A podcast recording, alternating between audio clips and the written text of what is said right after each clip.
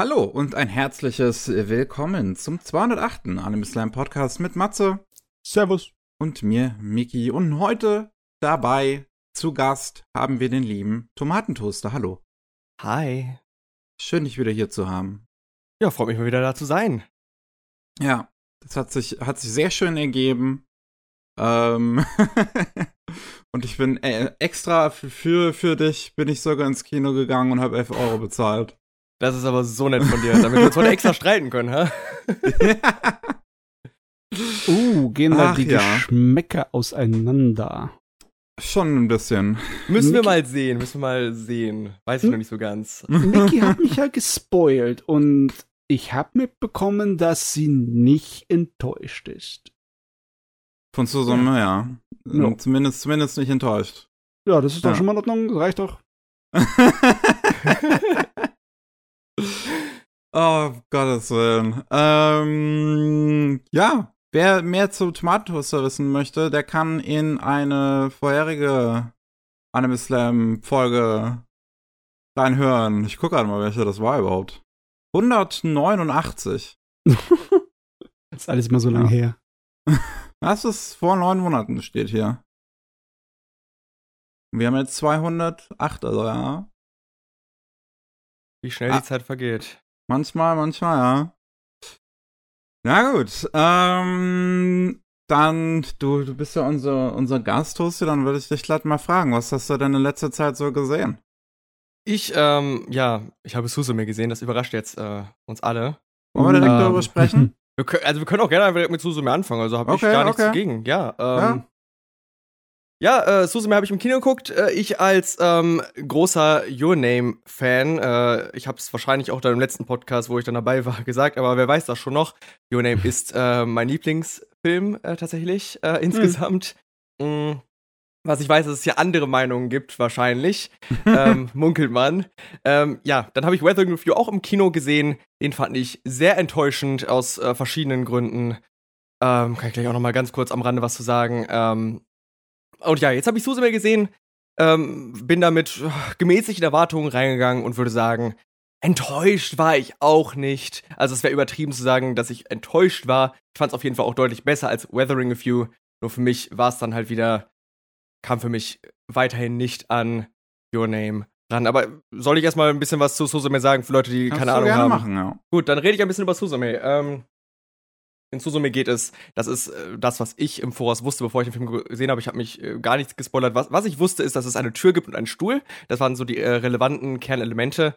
Ähm, es geht im Kern um ein, äh, ja, eine Schülerin namens Susume, die auf einen mysteriösen Mann stößt, der eine Tür sucht und ähm, ja, dann entfesselt sich dadurch eine große Reise durch Japan, wo sie verschiedenen Türen hinterherjagen, da aus diesen Türen, diesen mysteriösen Türen, äh, ein übernatürliches Wurmwesen über Japan sich immer wieder legt und ähm, wenn sie es nicht schaffen, rechtzeitig diese Türen wieder zu schließen, ja, gibt es ein Erdbeben jeweils und äh, das ja je nach Tür unterschiedlich groß, mit gro großen Ausmaßes, genau. Das ist, würde ich sagen, so die Kernhandlung, wie sie dann äh, zusammen durch die Gegend reisen. Und naja, was dann relativ schnell passiert, das ist wohl das eine relevante Element noch. Der, der werte, mysteriöse Mann wird relativ schnell in einen Stuhl verwandelt und ist dann bis fast zum Ende des Films als Stuhl neben ihr unterwegs. Ein Stuhl, der laufen kann, ein Stuhl, der reden kann, aber ein Stuhl. Hast du noch relevante Sachen zum Grundplot zu sagen, den ich, den ich nicht gut zusammenfassen kann? Es ist halt dadurch auch ein Roadmovie, das durch diese Stuhlverwandlung ausgelöst von so einer Katze oder einem Kater, äh, dem sie dann versuchen halt hinterher zu reisen. Ähm, und äh, ja, also es ist mehr so ein Abenteuerfilm äh, als zumindest das, was ich vorher von, von Shinkai gesehen habe. Äh, ich habe jetzt Weathering with You nicht gesehen. Ich weiß nicht, in welche Richtung der geht. Your Name weiß ich noch nicht ganz, ob ich den als Abenteuerfilm direkt schon bezeichnen würde. Hm. Äh, geht aber auch schon in die Richtung. Ein Hauch, ja. Also ja, ähm, es kommt in beiden auch natürlich Abenteuer vor, aber hier ist es, würde ich sagen, stärker im Fokus auf jeden Fall. Ja. Dadurch, dass sie halt so viel reisen vor allem. Ja. Also er hat auf jeden Fall seine Inhalte von seinen Filmen haben sich verändert über die Jahre. Am Anfang war es eine Menge abstraktes Charakterdrama, eine ja. Menge fast schon arzi-fazi-mäßiges Zeugs. Ne? Ich, ich liebe wirklich seine ersten Filme. Ich bin ein ganz, ganz großer Fan von, von Voices of a Distant Star. Ähm, Finde ich toll, wirklich toller Kurzfilm. Ein, einfach die äh, Welt ist, äh, ist interessant, in der das angesetzt ist, weil man auch nur so wenig davon irgendwie mitbekommt, aber auch diese Grundidee, dass die Nachrichten von den zwei Hauptfiguren halt mit einem immer größeren Abstand sich jeweils erreichen, weil sie immer weiter voneinander entfernt sind und dann sie halt irgendwie im Kriegsunter Krieg unterwegs irgendwo weit, weit, weit weg im Weltall mit einem Mecker und er so sein normales Leben am Leben und äh, auf verschiedenste Arten und Weisen driften sie halt immer weiter weg voneinander. Ähm, und ähm, Place Promise in Our Early Days ist auch einer meiner Lieblingsfilme, finde ich ganz, ganz toll. Ähm, auch wieder wirklich, finde, es ist A, einfach ein wunderschöner Film. Der ist auch noch nicht so überladen mit dem ganzen Leuchteffekten, wie sie dann ab Your Name benutzt werden. Ähm, gut, auch schon relativ vielen ab Garden, Wor äh, ähm, Garden of Worlds.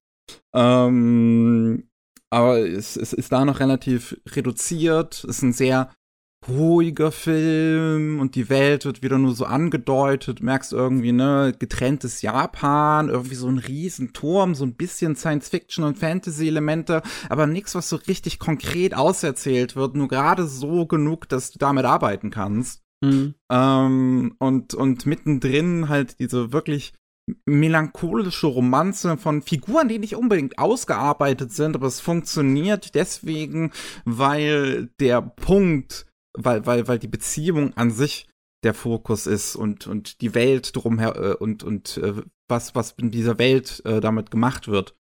Ähm, wobei das ähm, ich dann bei, bei Your Name zum Beispiel für mich dann halt das, das Problem dann eher war, dass ich da nicht viel mit anfangen konnte, weil ich halt finde, es ist immer noch das gleiche Character Writing wie in einem Shinkai-Film, ähm, was halt auch in den in all seinen Filmen halt einfach Figuren sind, die relativ flach geschrieben sind.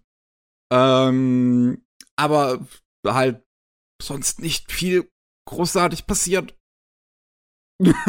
ja, das äh, habe hab ich schon mal von dir gehört, grob, ne? Also, ich muss erstmal zugeben, ich bin, ich bin sehr basic. Der erste Shinkai-Film, den ich gesehen habe, war 5 cm per second, ist das der? Gleich also, den richtig hätten. Also, so ähm, fies wie bei 5 cm pro Sekunde ist er, glaube ich, nie wieder geworden. Also, das ist ja seiner definitiv sein mehr dramatischster Romantik. Ja, also Sally ist ja, möchte ich jetzt einfach mal behaupten, dass Your Name, das Ende von Your Name eine eindeutige Anspielung ein bisschen an 5 cm per second ist. Also, da, äh, äh, ja, ich will jetzt nicht alles spoilern hier, ne, aber.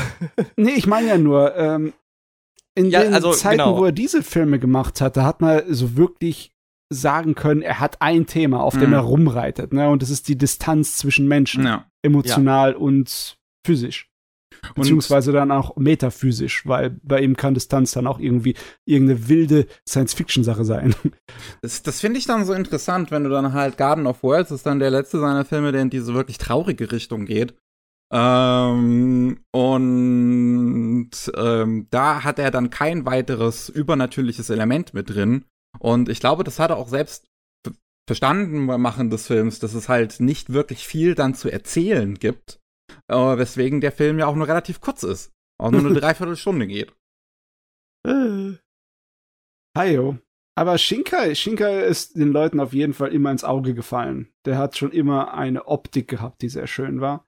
Sehr schöne Hintergründe, die die Leute natürlich sich zuhauf als äh, sonst wie hier Wallpapers runtergeladen haben, ne? Habe ich damals auch gemacht. Das sind einfach viel zu schön, die Dinger. Ja. Ja, das auf jeden Fall. Das auch in Susume wieder. Also die Landschaften vor allem waren visuell wieder großartig. Ich habe ein paar andere Probleme. Also ich habe ja den Wurm erwähnt, den fand ich optisch wirklich nicht so toll. Der hat für mich immer ein bisschen äh, rausgestochen aus der restlichen Ästhetik, aber so die Umgebung und so da, äh, ja, weiterhin wahnsinnig, äh, wahnsinnig schön. Und da äh, hatte ich auch wieder Tränen in den Augen, aber nicht wegen der Handlung oder sonst was, sondern wirklich nur wegen der Landschaften selbst. ähm, das hat dann schon gereicht für mich oft Ich hatte mir von Suzume was anderes gedacht. Ich habe gedacht, die würden mit diesen Türen durch die Gegend reisen und dann unterschiedliche wilde Abenteuer und Fantasy-Welten und Zeugs erleben. Aber ich wusste nicht, dass es im Endeffekt ein, so ein Whack-a-Mole-mäßiges Gerät ist. So schlag den Wurm da, wo er rauskommt. Ja, so in etwa ist es tatsächlich eher. Also es wird sehr wenig mit den Türen an sich gemacht. Die sind sehr statisch in ähm, mhm. ja, der Welt halt. Es wird dann ein bisschen noch was damit gemacht gegen Ende, wo ich jetzt nicht unbedingt, weiß ich nicht, äh, so sehr darauf eingehen möchte wahrscheinlich. Äh, da habe ich auch ein paar Probleme mit, was damit gemacht wird. Also für mich ist es dann nämlich, ähm, ich würde sagen, das ist der Grund, warum es für mich äh, eine Enttäuschung ist. Also, nee, ist es ich würde es immer noch nicht als Enttäuschung bezeichnen, das ist übertrieben, aber warum es mich auf jeden Fall nicht so sehr gekriegt hat, wie Your Name ist, weil es dann mit den übernatürlichen Elementen nicht so viel Interessantes macht. Es wird hauptsächlich als, äh, natürlich als Metapher verwendet und da funktioniert es auch super, aber wenn ich es dann auf einer reinen Plot-Ebene mir angucke, sind die Sachen, die damit gemacht werden, sehr, sehr simpel und ergeben für mich trotzdem auf der Ebene des Plots keinen Sinn äh, in ihrer Kohärenz äh, von den Regeln, die aufgestellt werden, her. Ähm, funktioniert das am Ende für mich eigentlich nicht auf der Plot-Ebene. Aber wenn ich das ausblende, wenn ich es nur als, ja, als Metapher für eben Umweltkatastrophen und so weiter und so fort sehe und alles, dann, klar, dann kann einem das wahrscheinlich egal sein. Und wahrscheinlich werden die meisten Leute den Film so gucken. Und ich bin auch einer der wenigen, die Your Name so sehr mögen, weil sie denken, dass es so eine coole, komplexe, ähm, ja, Sci-Fi-Story ist. Ach Gott, nee. Your Name ist in Ordnung. Es hat einen relativ unterhaltsamen, ähm, ja, so einen Aufhänger. Ne, dieses ein bisschen mit Zeitreisen und wie kannst möglicherweise die Vergangenheit verändern und bla bla bla und diese Art und Weise, wie Menschen verbunden werden über, ja, eigentlich ein schrecklich dämliches Gimmick eigentlich, ne? Es ist ein Gimmick-Ding, mit dem Your Name daherkommt, aber unterhaltsam finde ich es sehr und es ist halt sehr hübsch. Hübsch anzuschauen sind alle von seinen Filmen. Ich denke mal, ja. Suzume, da, alles, was ich davon gesehen habe, lässt mich darauf schließen, dass es definitiv der hübscheste von allen Shinkai-Filmen ist, den ich bisher gesehen habe. Die Animationen sehen einfach der Wahnsinn, wahnsinnig gut aus finde es wirklich, also auch erstaunlich. Also ist, äh, glaube ich, jetzt der erste Shinkai-Film, den ich dann im Kino gesehen habe auch. Ähm, und äh, Suzume ist einfach, also es ist Wahnsinn wirklich, wie gut er aussieht. Und ähm, wie also besonders 3D-Kamerafahrten finde ich da immer wieder äh, sehr gelungen und wie die Figuren dann weiter 2D gezeichnet da drin rumstehen bleiben. Das ist sehr gut composited alles. Das, ich finde, ich finde, es fällt kaum auf, wenn so eine 3D-Kamerafahrt benutzt wird. Und, ja, nee, ähm, ist mir ähm, auch gar nicht aufgefallen. Also, also halt nur im positiven Sinne, wenn dann nicht störend aufgefallen. Und mhm. es ist halt immer noch relativ shiny, wobei ich glaube, es wieder ein bisschen runtergegangen ist, würde ich sagen, im Vergleich zu Your Name. Also es, ist, es, leuchtet einem nicht mehr so ganz die Augen weg. ist nicht so wie die Battlefield 3 Sonne. Ah, ähm, und also ja, ich, ich, ist, es ist es ein sehr, sehr, sehr hübscher Film. Auch wieder eine, eine schöne Musik. Ich war relativ überrascht, ähm, was, was den Stil der Musik angeht. Ich habe jetzt ja. Weathering with You nicht gesehen, aber ich glaube, der hat immer noch einen typischen so J-Rock. Happy also, Go Lucky J-Rock Soundtrack schon bei mir länger her, ne? aber ich glaube schon, ja. Deswegen, ich war auch hier überrascht, vor allem, weil das Main-Theme, was man ja auch schon als Trailer so ein bisschen kennt und so, das wurde ja quasi gar nicht so richtig verwendet. Erst in den Credits lief es ja dann komplett, was mich mhm. ein bisschen überrascht hat. Es ist, also die Musik ist halt eher auf so, so, auf so eine epochale, orchestrale mhm. Art. Und ähm, ich war dann wirklich überrascht, als die Credits liefen und ähm, da wieder der Name von den Red Worms stand für den Soundtrack. Ich dachte mir so, klingt ja gar nicht wie, wie das, was sie vorher gemacht haben. Es klingt ja komplett anders. und ähm, ist gerade das, ähm, der, das Lied, was dann gespielt wird, wenn sie in Tokio sind und da ein großer Wurm über Tokio kommt, hatte ich, hatte ich schon ein bisschen Gänsehaut auch. Ja, das ist ein richtig, also weil da auch der Nutzung vom Chor ähm, und halt die, die gesamte Situation, die sich da auftut, wirklich spannend auch ist. Einfach. Ja. Und das ist ja auch, ah, das ist ja eine der Elemente zum Beispiel, die ich auch bei Your Name zumindest dann gelungen finde, ist, dass wenn es dann zu diesen bedrohlichen Elementen kommt, äh, zu diesen bedrohlichen Punkten in der Story, finde ich, kann, das auch, kann, kann der Shaker das auch gut umsetzen. Ganz Ja, gut was- transportieren. Ich finde auch, dass das Ende von Your Name, also äh, so diese ganze Situation, wo sie das Dorf evakuieren und alles, äh, mit einer der spannendsten äh, und besten äh, Punkte im Film ist. der kann schon sehr gut inszenieren. Der hat immer eine Atmosphäre, die es schafft, einen einzufangen. Die Filme sind immer sehr unterhaltsam. Keiner von denen ist langweilig. Sie sind alle sehr kurzweilig. Hm. Ja, und ja, ich ja. schätze mal, deswegen funktionieren sie auch recht gut im Kino, weil, ganz ehrlich, mit einer Synopsis kriegst du kaum einen in einen Makoto Shinkai-Film. Ich meine, wie willst du einfach Your Name umfassen? Es geht gar nicht. Der Film an sich ist viel simpler zu gucken, als es die Prämisse irgendwie einem andeutet. Das ist bei all seinen Sachen. Bei Suzume, was willst du dir darunter vorstellen? Ein Mädchen, das Türen schließt, mysteriöse. Oh Ja, ja, das muss ich unbedingt sehen im Kino. Oh.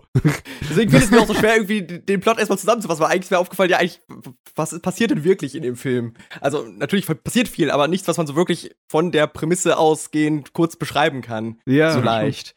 Ja, ähm, wobei ich aber ähm, nicht zustimmen möchte, ähm, so ganz, dass es für mich ein so, ja, ein kurzweiliger Film ist. Tatsächlich ist das, ich hatte auch mit einer Person schon jetzt ein bisschen drüber gesprochen im Nachhinein und wir sind beide so zu dem Entschluss gekommen, dass ähm, gerade die erste Hälfte sich fast mehr nach einer Serie anfühlt als nach einem richtigen Film. Ja, Ähm, ja, hast du äh, weil eher es- episodisch erzählt. Genau, es wird nämlich am Anfang so quasi, gibt es quasi drei Episoden erstmal, wo nämlich dann zu verschiedenen Türen gereist wird, die, ja, sich dann eher so anfühlen wie unabhängige kleine Geschichten, die natürlich dann aufeinander aufbauen, aber doch voneinander sehr getrennt sind, wo ich dann doch das Gefühl habe, wenn ich das jetzt rewatchen würde, würde mich das ein bisschen langweilen, weil ich so wüsste, dass das noch nicht so der Part ist, wo der Find Film ich- richtig interessant wird inhaltlich. Ich weiß nicht. Das hat. Finde ich jetzt interessant, dass du das sagst, weil ich finde, der Anfang vom Film, noch die erste Stunde, ist, äh, finde ich besser als die zweite Hälfte. Ach, echt krass. Ja. Ich mag Ja. das Road-Movie am Anfang ein bisschen mehr als die zweite Hälfte. Ich hatte ein bisschen Angst, als die zweite Hälfte dann eingeleitet wurde. Also ich finde gerade der Punkt, wo sie eingeleitet wird, die zweite Hälfte, fand ich so der langweiligste Punkt im Film. Da hatte ich jetzt wirklich die Angst, dass jetzt, jetzt lässt alles nach, jetzt, jetzt ist vorbei. ähm, aber es ähm, fängt sich dann ähm, doch zum Glück und ich fand zweite eigentlich ganz schön. Ich finde, der Film verändert sich da halt ein bisschen. Ja. Bin nicht 100% zufrieden damit, wie er sich verändert, weil wie gesagt, ich mag den Road-Movie-Teil am Anfang doch noch mit am meisten, wo sie halt so unterwegs sind und der Katze folgen. Ähm, und das halt auch irgendwie, ich, weiß, ich fand es einfach ganz sympathisch gemacht, auch wie sie der Katze folgen, dass sie das irgendwie, dass das, die, die, die Katze, weil die so besonders aussieht und mit irgendwie mit allen kuschelt, dass dann jeder davon auf Twitter was teilt und dass sie halt anhand der Tweets und den Bildern nachvollziehen können, wo die Katze ist und dann äh, halt auf, ja, auch einfach ganz sympathische äh, Figuren treffen. Also du hast halt dieses, dieses Mädel, was halt in so einem relativ, ich weiß jetzt nicht mehr, wie das heißt, in so einem Isakaya oder irgendwie sowas, in so einem typischen, äh, so, so einer japanischen Bar ähm, arbeitet. Und ähm, da, ja, äh, äh, dann, dann mit Susume sich anfreundet und da, jetzt wo ich dann diesen Artikel gelesen habe, von wegen, äh, Marco Shinkai wollte ursprünglich einen Film machen mit zwei weiblichen Hauptfiguren. Ja. es ist so, wirkt, wirkt, wirkt die Stelle noch mehr queer-coded da, als es sowieso schon ist. Ja, was das für ein Film hätte werden können. ne? Das wäre doch, wär doch mal schön gewesen, wäre wirklich schön gewesen. Und damit möchte ich auch nochmal sagen, ich, ich liebe den Stuhl. Also ich, für mich ist doch der Stuhl das, was mir am besten am Film gefallen hat, so dumm es klingt, weil es, ich fand es immer lustig. Ich fand den Stuhl immer lustig. Er hat bei mir immer funktioniert, weil es, es ist so simpel und so dumm. Hm. Aber ich habe jedes Mal gedacht, wenn der Stuhl umgekippt ist und so ein Scheiß. Also, Er hat halt nur drei Beine auch, muss man dazu sagen. Ja, richtig, richtig. Äh. Und das ist äh, halt so eine simple Art und Weise, um ein bisschen den visuellen Humor zu schaffen. Und äh, ja, halt mit dem Kontext dann noch dazu, dass der Stuhl hauptsächlich da ist, weil er keine Lust hatte, eigentlich noch eine Romance zwischen äh, zwei Charakteren zu machen und vor allem nicht zwei, äh, ja, verschieden geschlechtlichen Charakteren. Das ist bestimmt die best- beste Art und Weise, um das zu formulieren. Ähm, genau. Äh, Ja. Fände ich das nochmal sehr schön in dem Kontext. Ähm, so, somit mein liebster visueller Humor irgendwie. Aber ich mag auch, dass die Figuren, die er dann halt äh, zeigt, auch in diesem Roadmovie, das halt, ja, also dass, dass die auch aus verschiedensten Lebenslagen halt dann so einfach entspringen. Also ähm, du, du, du hast halt am äh, dieses, dieses, dieses Mädel mit dem Isekai, was so relativ normale äh, Highschool-Mädel, so ein bisschen outgoing ist. Und besonders mag ich dann aber halt die Mutter, die sie dann danach ähm, mit der mitfährt. Äh, mit, den, mit den beiden Kindern und wie die mit dem Stuhl rumblödeln. Ja. Und einfach die fucking Szene, wo sie zu McDonalds gehen. Da, da, da ist es, da ist es mir dann wieder geklickt. Ach, da war ja was mit, mit der Promotion mit McDonalds ganz groß für den Film. Also es gibt auch einen eigenen Werbespot extra äh, von, von, von, von äh, Shinkai produziert für, für McDonalds in zusammen in, in so, so mit Susume-Kontext. Und halt dieses, dieses Kinderbuch, äh, was er gemacht hat für ein Happy Meal. Wo, wo ähm, wichtige Lore drin steht. Ja, wo, wo, wo, wo erklärt wird, warum der Stuhl nur drei Beine hat. Was mich fertig macht, weil das die größte Plothole im Film ist und die mich wirklich wütend macht. Es ist, es ist irgendwie witzig. Und dann ja. fre fressen sie halt nur schön McDonalds in dem Film. Ach ja, aber dass dann die Mutter auch noch, dass sich irgendwie herausstellt, ja, ist halt alleinerziehend und hat ihre eigene kleine äh, äh, Hostessbar und ist da so, äh, äh, ja, hat da ein relativ anstrengendes Leben auch, weil sie halt jetzt irgendwie das handeln muss mit ihren Kindern gleichzeitig und ähm, dem, dem Arbeiten. Ich weiß nicht, mir hat es, mir, mir hat es sehr gefallen. Und auch den Kumpel vom Protagonisten, dem er dann später noch begegnet, ähm, fand ich jetzt auch, also ist glaube ich noch der uninteressanteste so von diesen Nebenfiguren. Aber auch der war jetzt nicht irgendwie blöd oder so. Ich fand es irgendwie ganz witzig, wenn sie dann halt Auto fahren und dann dann eher einfach ähm, eines der, der Lieder aus, ähm, aus Dings am macht, nicht aus, also aus Kare Kano macht er dann auch noch ein Lied an, das Ending-Song aus Kare Kano ist einfach in diesem Film, wo ich da auch so dachte, so, what? Hä? Warum? Was? Ähm, die singen einfach, das ist ein Ending-Song von Kare Kano während der Autofahrt, das ist großartig. Ähm, und aber was macht er zuerst an? Hier, aus dem 95er Film von Ghibli. Mm, mit der Katze. Also mit der Katzenstatue. Whisper äh, of the Heart. Keine Ahnung, es tut Whisper mir sehr leid. Äh, äh, ich habe den Namen vergessen. Das war der allererste, nicht der Cat Returns, das war der danach. Ja, Whisper, Whisper of the Heart. Whisper of the Heart, ja. ja. ja. Äh, weil sie die ganze Zeit auch Whisper of the Heart Anspielungen machen in den Film äh, wegen der Katze. Ähm, und ja, also, das ist, das ist, das ist irgendwie dämlich, aber auch irgendwie auf eine Art sympathisch. Ich weiß es, also, gerade da, finde ich, hat man gemerkt, irgendwie am ehesten, Shinka hätte so gerne einen Miyazaki-Film einfach gemacht. Hätte so gerne einen Ghibli-Film gemacht mit so Summe. Mm. Aber sein Produzent hat gesagt, es muss eine heterosexuelle Romanze sein. Ja, ja, ja. nee, sehe ich total auf jeden Fall. Ach ja, ach ja. Ich bin mir versucht die ganze Zeit irgendwie bei mir im Kopf durchzurechnen, aber ich komme auf keinen ich komme auf kein Ergebnis. Warum ist Shinkai mit seinen letzten drei Filmen so enorm erfolgreich? Ja, war ich das mein, so Happy Go Lucky heterosexuelle Romanze, Romanze sind? ich weiß nicht. Ist, ist es wirklich gerade die Mischung von all dem, was er macht? Oder ist es einfach nur, dass die gerade ideales Kinofutter sind, weil sie halt schöne Spektakel sind. Schöne Unterhaltung. Ich, weiß, ich denke, es ist zum Großteil wirklich einfach, dass Your Name so erfolgreich war und naja, ich, ich habe ja seitdem die anderen Filme jetzt auch nur geguckt, weil halt Shinkai dann drauf stand, ne? Okay, ich war, meinst, wegen du meinst, das machen die anderen auch, aber das ist wär, das wäre ein bisschen heftig, weil so viel wie die eingespielt haben, das ist das ist das ist doch mehr als nur der Name. Der hat irgendeine Formel gefunden, die die Leute ins Kino schiebt. Ja, dann wohl äh, genau das. also ist es ja. Ähm, ja, so halt. Es sind ja alles drei. Leichtherziges Kino mit so ein bisschen Abenteuer, mit so. Es ist halt so Most Common Denominator Filme, so. Ja, und halt alles halt eben die Mischung aus irgendwie übernatürlichen Elementen, die ähm, mit Naturkatastrophen irgendwie zusammenhängen.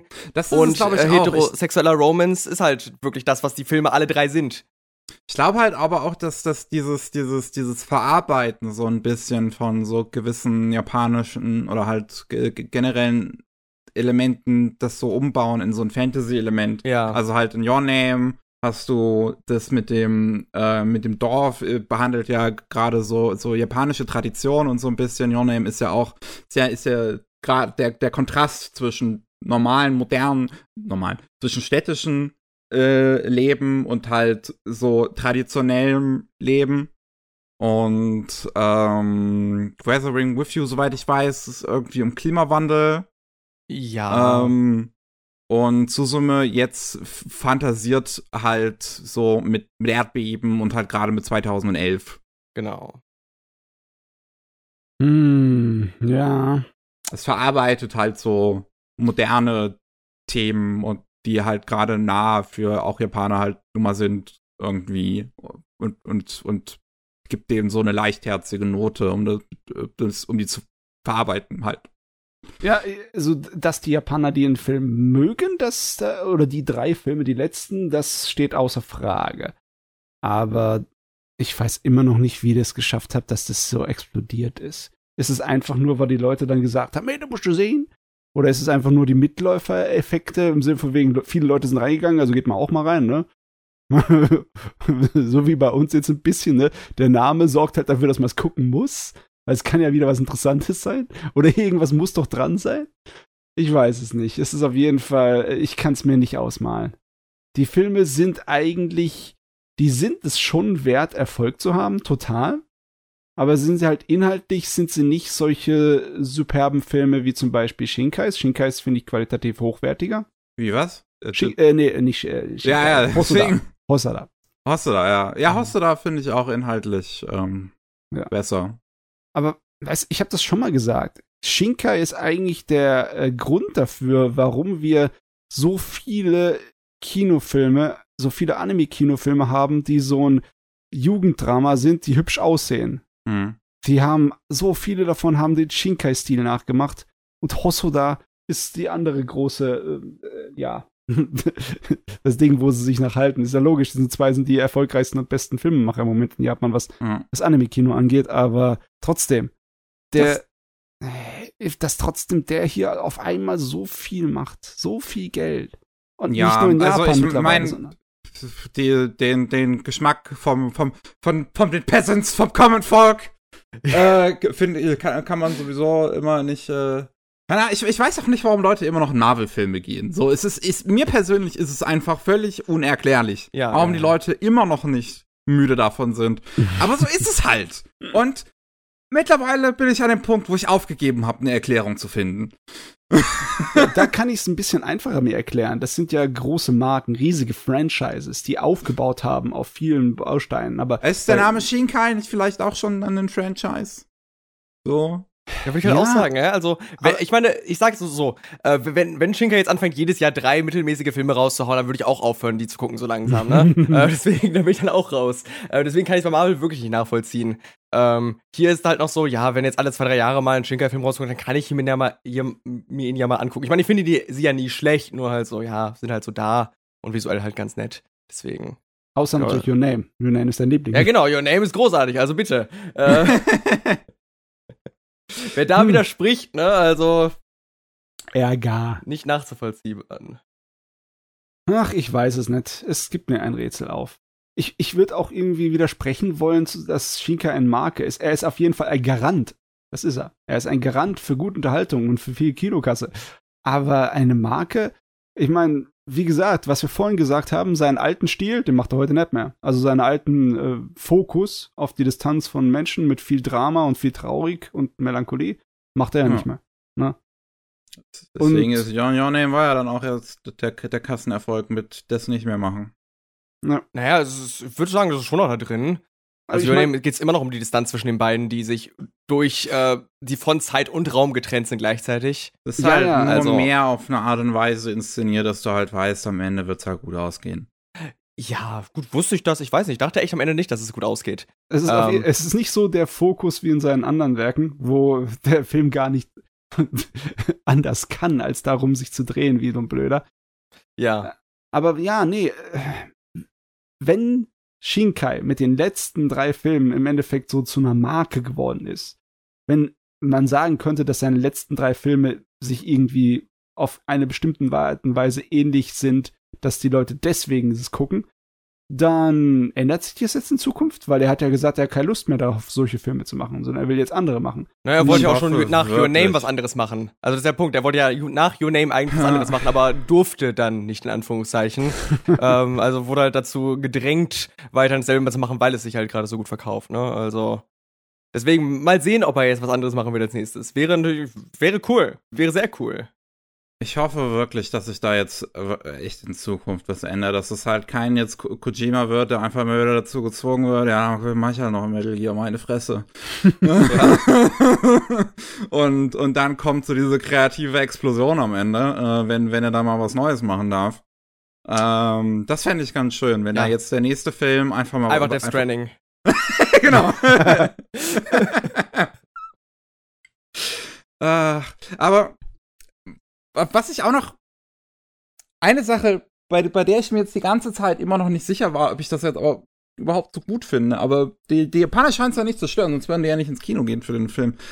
Ich finde dieses Element auch irgendwie komisch, dass das mit den Erdbeben so fantasiert wird dass Ja, das in so eine Fantasieebene gezwängt wird und halt völlig dem, dem realen Kontext im Prinzip entzogen wird. So, nee, das sind keine Plattenverschiebungen, sondern das sind halt komische Würmer, gegen die wir Danke. ja was tun also können. da, du hattest, ihr hattet beide Weathering Review nicht gesehen? hm, ich hab's nicht gesehen, ne. Nee.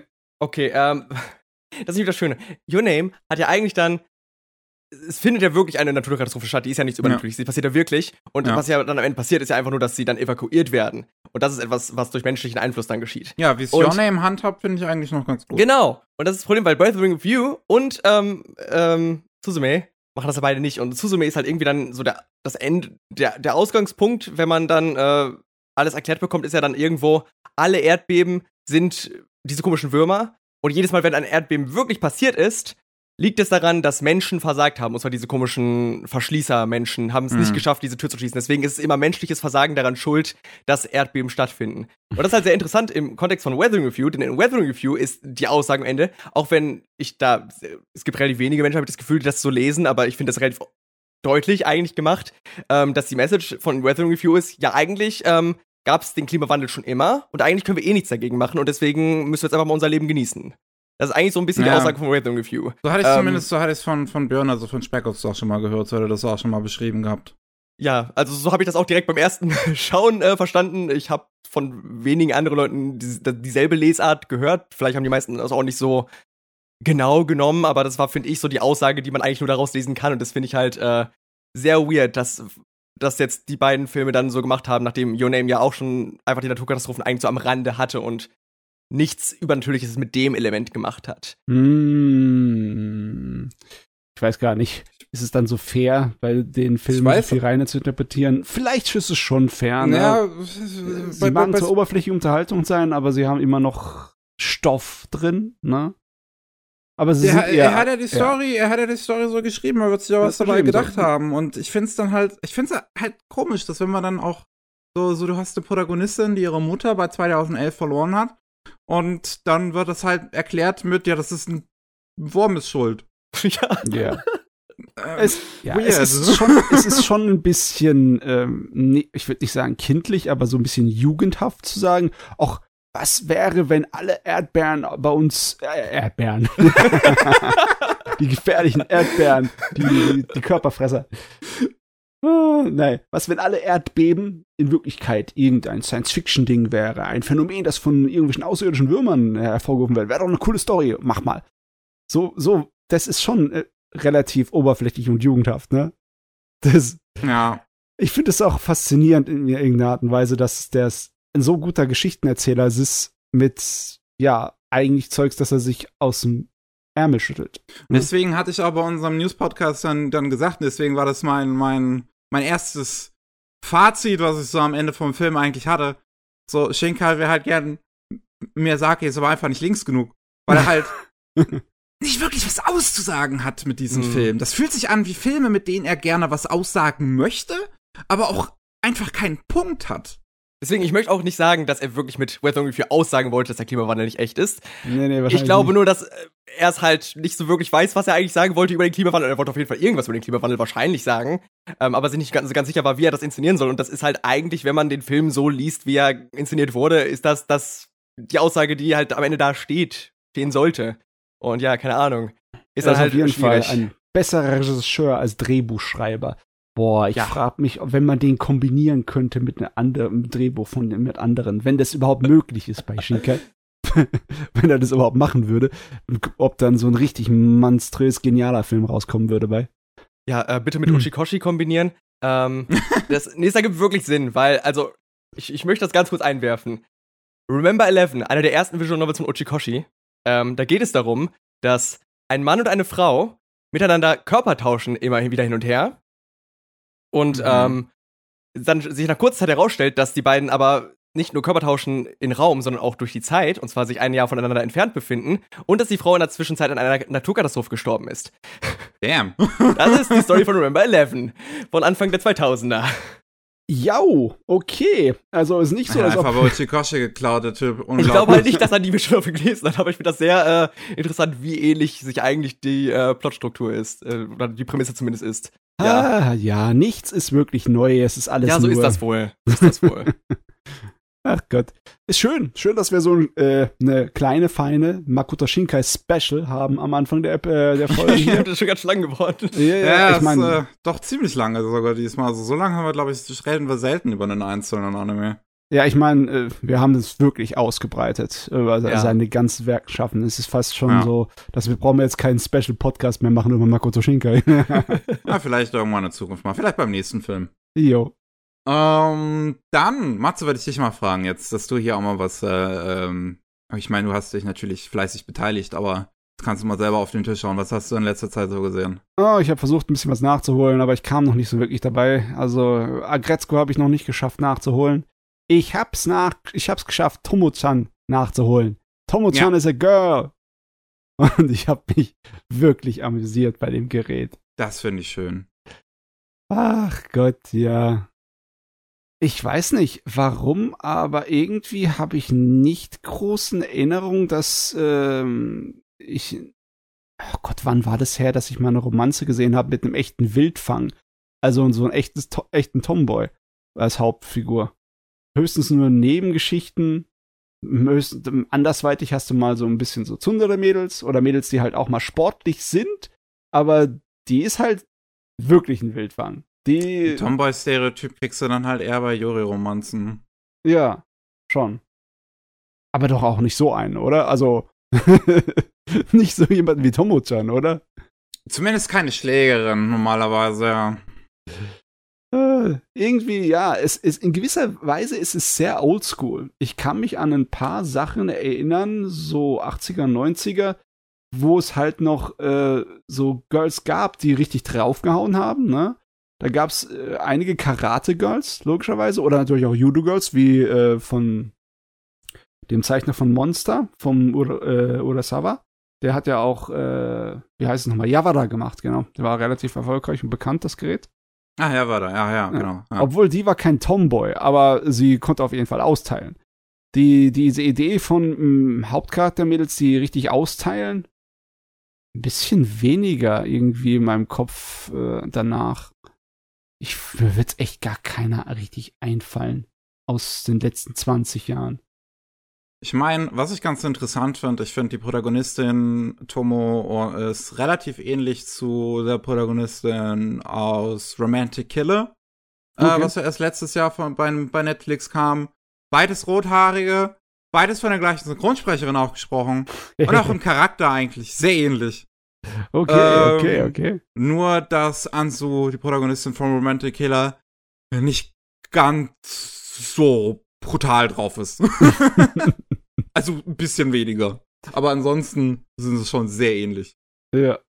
Ich bin froh, dass es noch funktioniert. Ich meine, äh, die Highschool-Rowdies bekommen gerade im Moment so richtig eine Renaissance ab, ne? Ja. Früher war das eher öfters so. Dann hattest du auch die Mädel-Raudis, die dann, da war zum Beispiel diese verrückte Science-Fiction- und Fantasy-artige Geschichte mit so einem Mädel-Raudi, die halt mit einem Jojo kämpft. Weiß nicht, ob du davon schon mal gehört Jojo. hast. Jojo? Ja. Skepandeka. Ne? Im Endeffekt, die war dann so der Detektiv-Variante von so einem Bösewicht und die hat sich dann irgendwo eingeschleist in eine, in eine Schule von äh, ganz äh, Reichen, wo es wo es üble Dinge drin vorgeht. Und dann hat sie mit ihrem Jojo gegen die gekämpft, gegen die Bösewichte. Ganz schräg. Ganz Wie heißt das nochmal? Das, das hat auch Realverfilmung. Skibbern, das ist diese Bezeichnung für so eine, so eine, ja, so eine Schlägermädel, so eine so Gangster, so ein Schulgangster. Ich hatte das auch Realverfilmung. Ach, Skibbern, okay. Skibbern, ja. Also. Ich hab's immer noch nicht, wie schreibt man das? Ja, ja, das hat auch Realverfilmungen. Adaption. Jojo Girl Cop ist die englische Bezeichnung für eines der Dinge. Wunderbar. Delinquent Detective ist es, glaube ich, im Englischen, oder? Äh, ich weiß es jetzt nicht mehr. Ja. Auf jeden Fall, äh, die Dinger waren mal was, ne? Und jetzt ist, haben wir halt Tomo-chan, wo ich auch froh drum bin, weil irgendwie Tomo-chan ist schon besser. Die meisten anderen Sachen war ziemlich ähm, oberflächlich. Die einzige Sache, die mir noch einfällt, die so ungefähr in die Richtung geht, obwohl es kein echtes Tomboy-Mädchen ist, ist ähm, Cheeky Angel. Das, ja. ja. Habe ich zumindest nie gesehen, aber ähm, schon mal zumindest von gehört. Das ist sehr cool. Also ich finde Cheeky Angel fantastisch, aber im Endeffekt ist äh, Tombo-chan schon ein anderes Gerät. Ich finde es aber sehr toll, wie sie es geschafft haben, in dieser Serie, in dieser recht kurzen Serie, so massenweise Zeugs reinzubringen und auch so viele Facetten von den Charakteren. Die haben ja. wirklich beide Tiefgang. Sowohl unser Mädel als auch unser Junge. Ja. Und ihre Beziehung hat auch Tiefgang. Und meine Güte, wenn sie sich rausputzt, dann, dann ist sie schon umwerfender Hingucker, die Tomo. ne? Das, es funktioniert irgendwie richtig gut. Ist fast schon zu schade, dass es nur so, so kurz ist. Ne? Klar, da, da ist nicht mehr allzu viel aus der Story rauszuholen. Aber es hätte von mir aus in derselben Erzählstil ruhig weitergehen können. Ja, ich habe es aber letztes Mal schon gesagt. Meinetwegen äh, hätte ich da ruhig äh, mehr sehen können. Und das denke ich mir echt nicht häufig, dass ich, dass ich mir nach dem Gucken von einem Anime dann wirklich denke, so, es war jetzt fast schon zu wenig.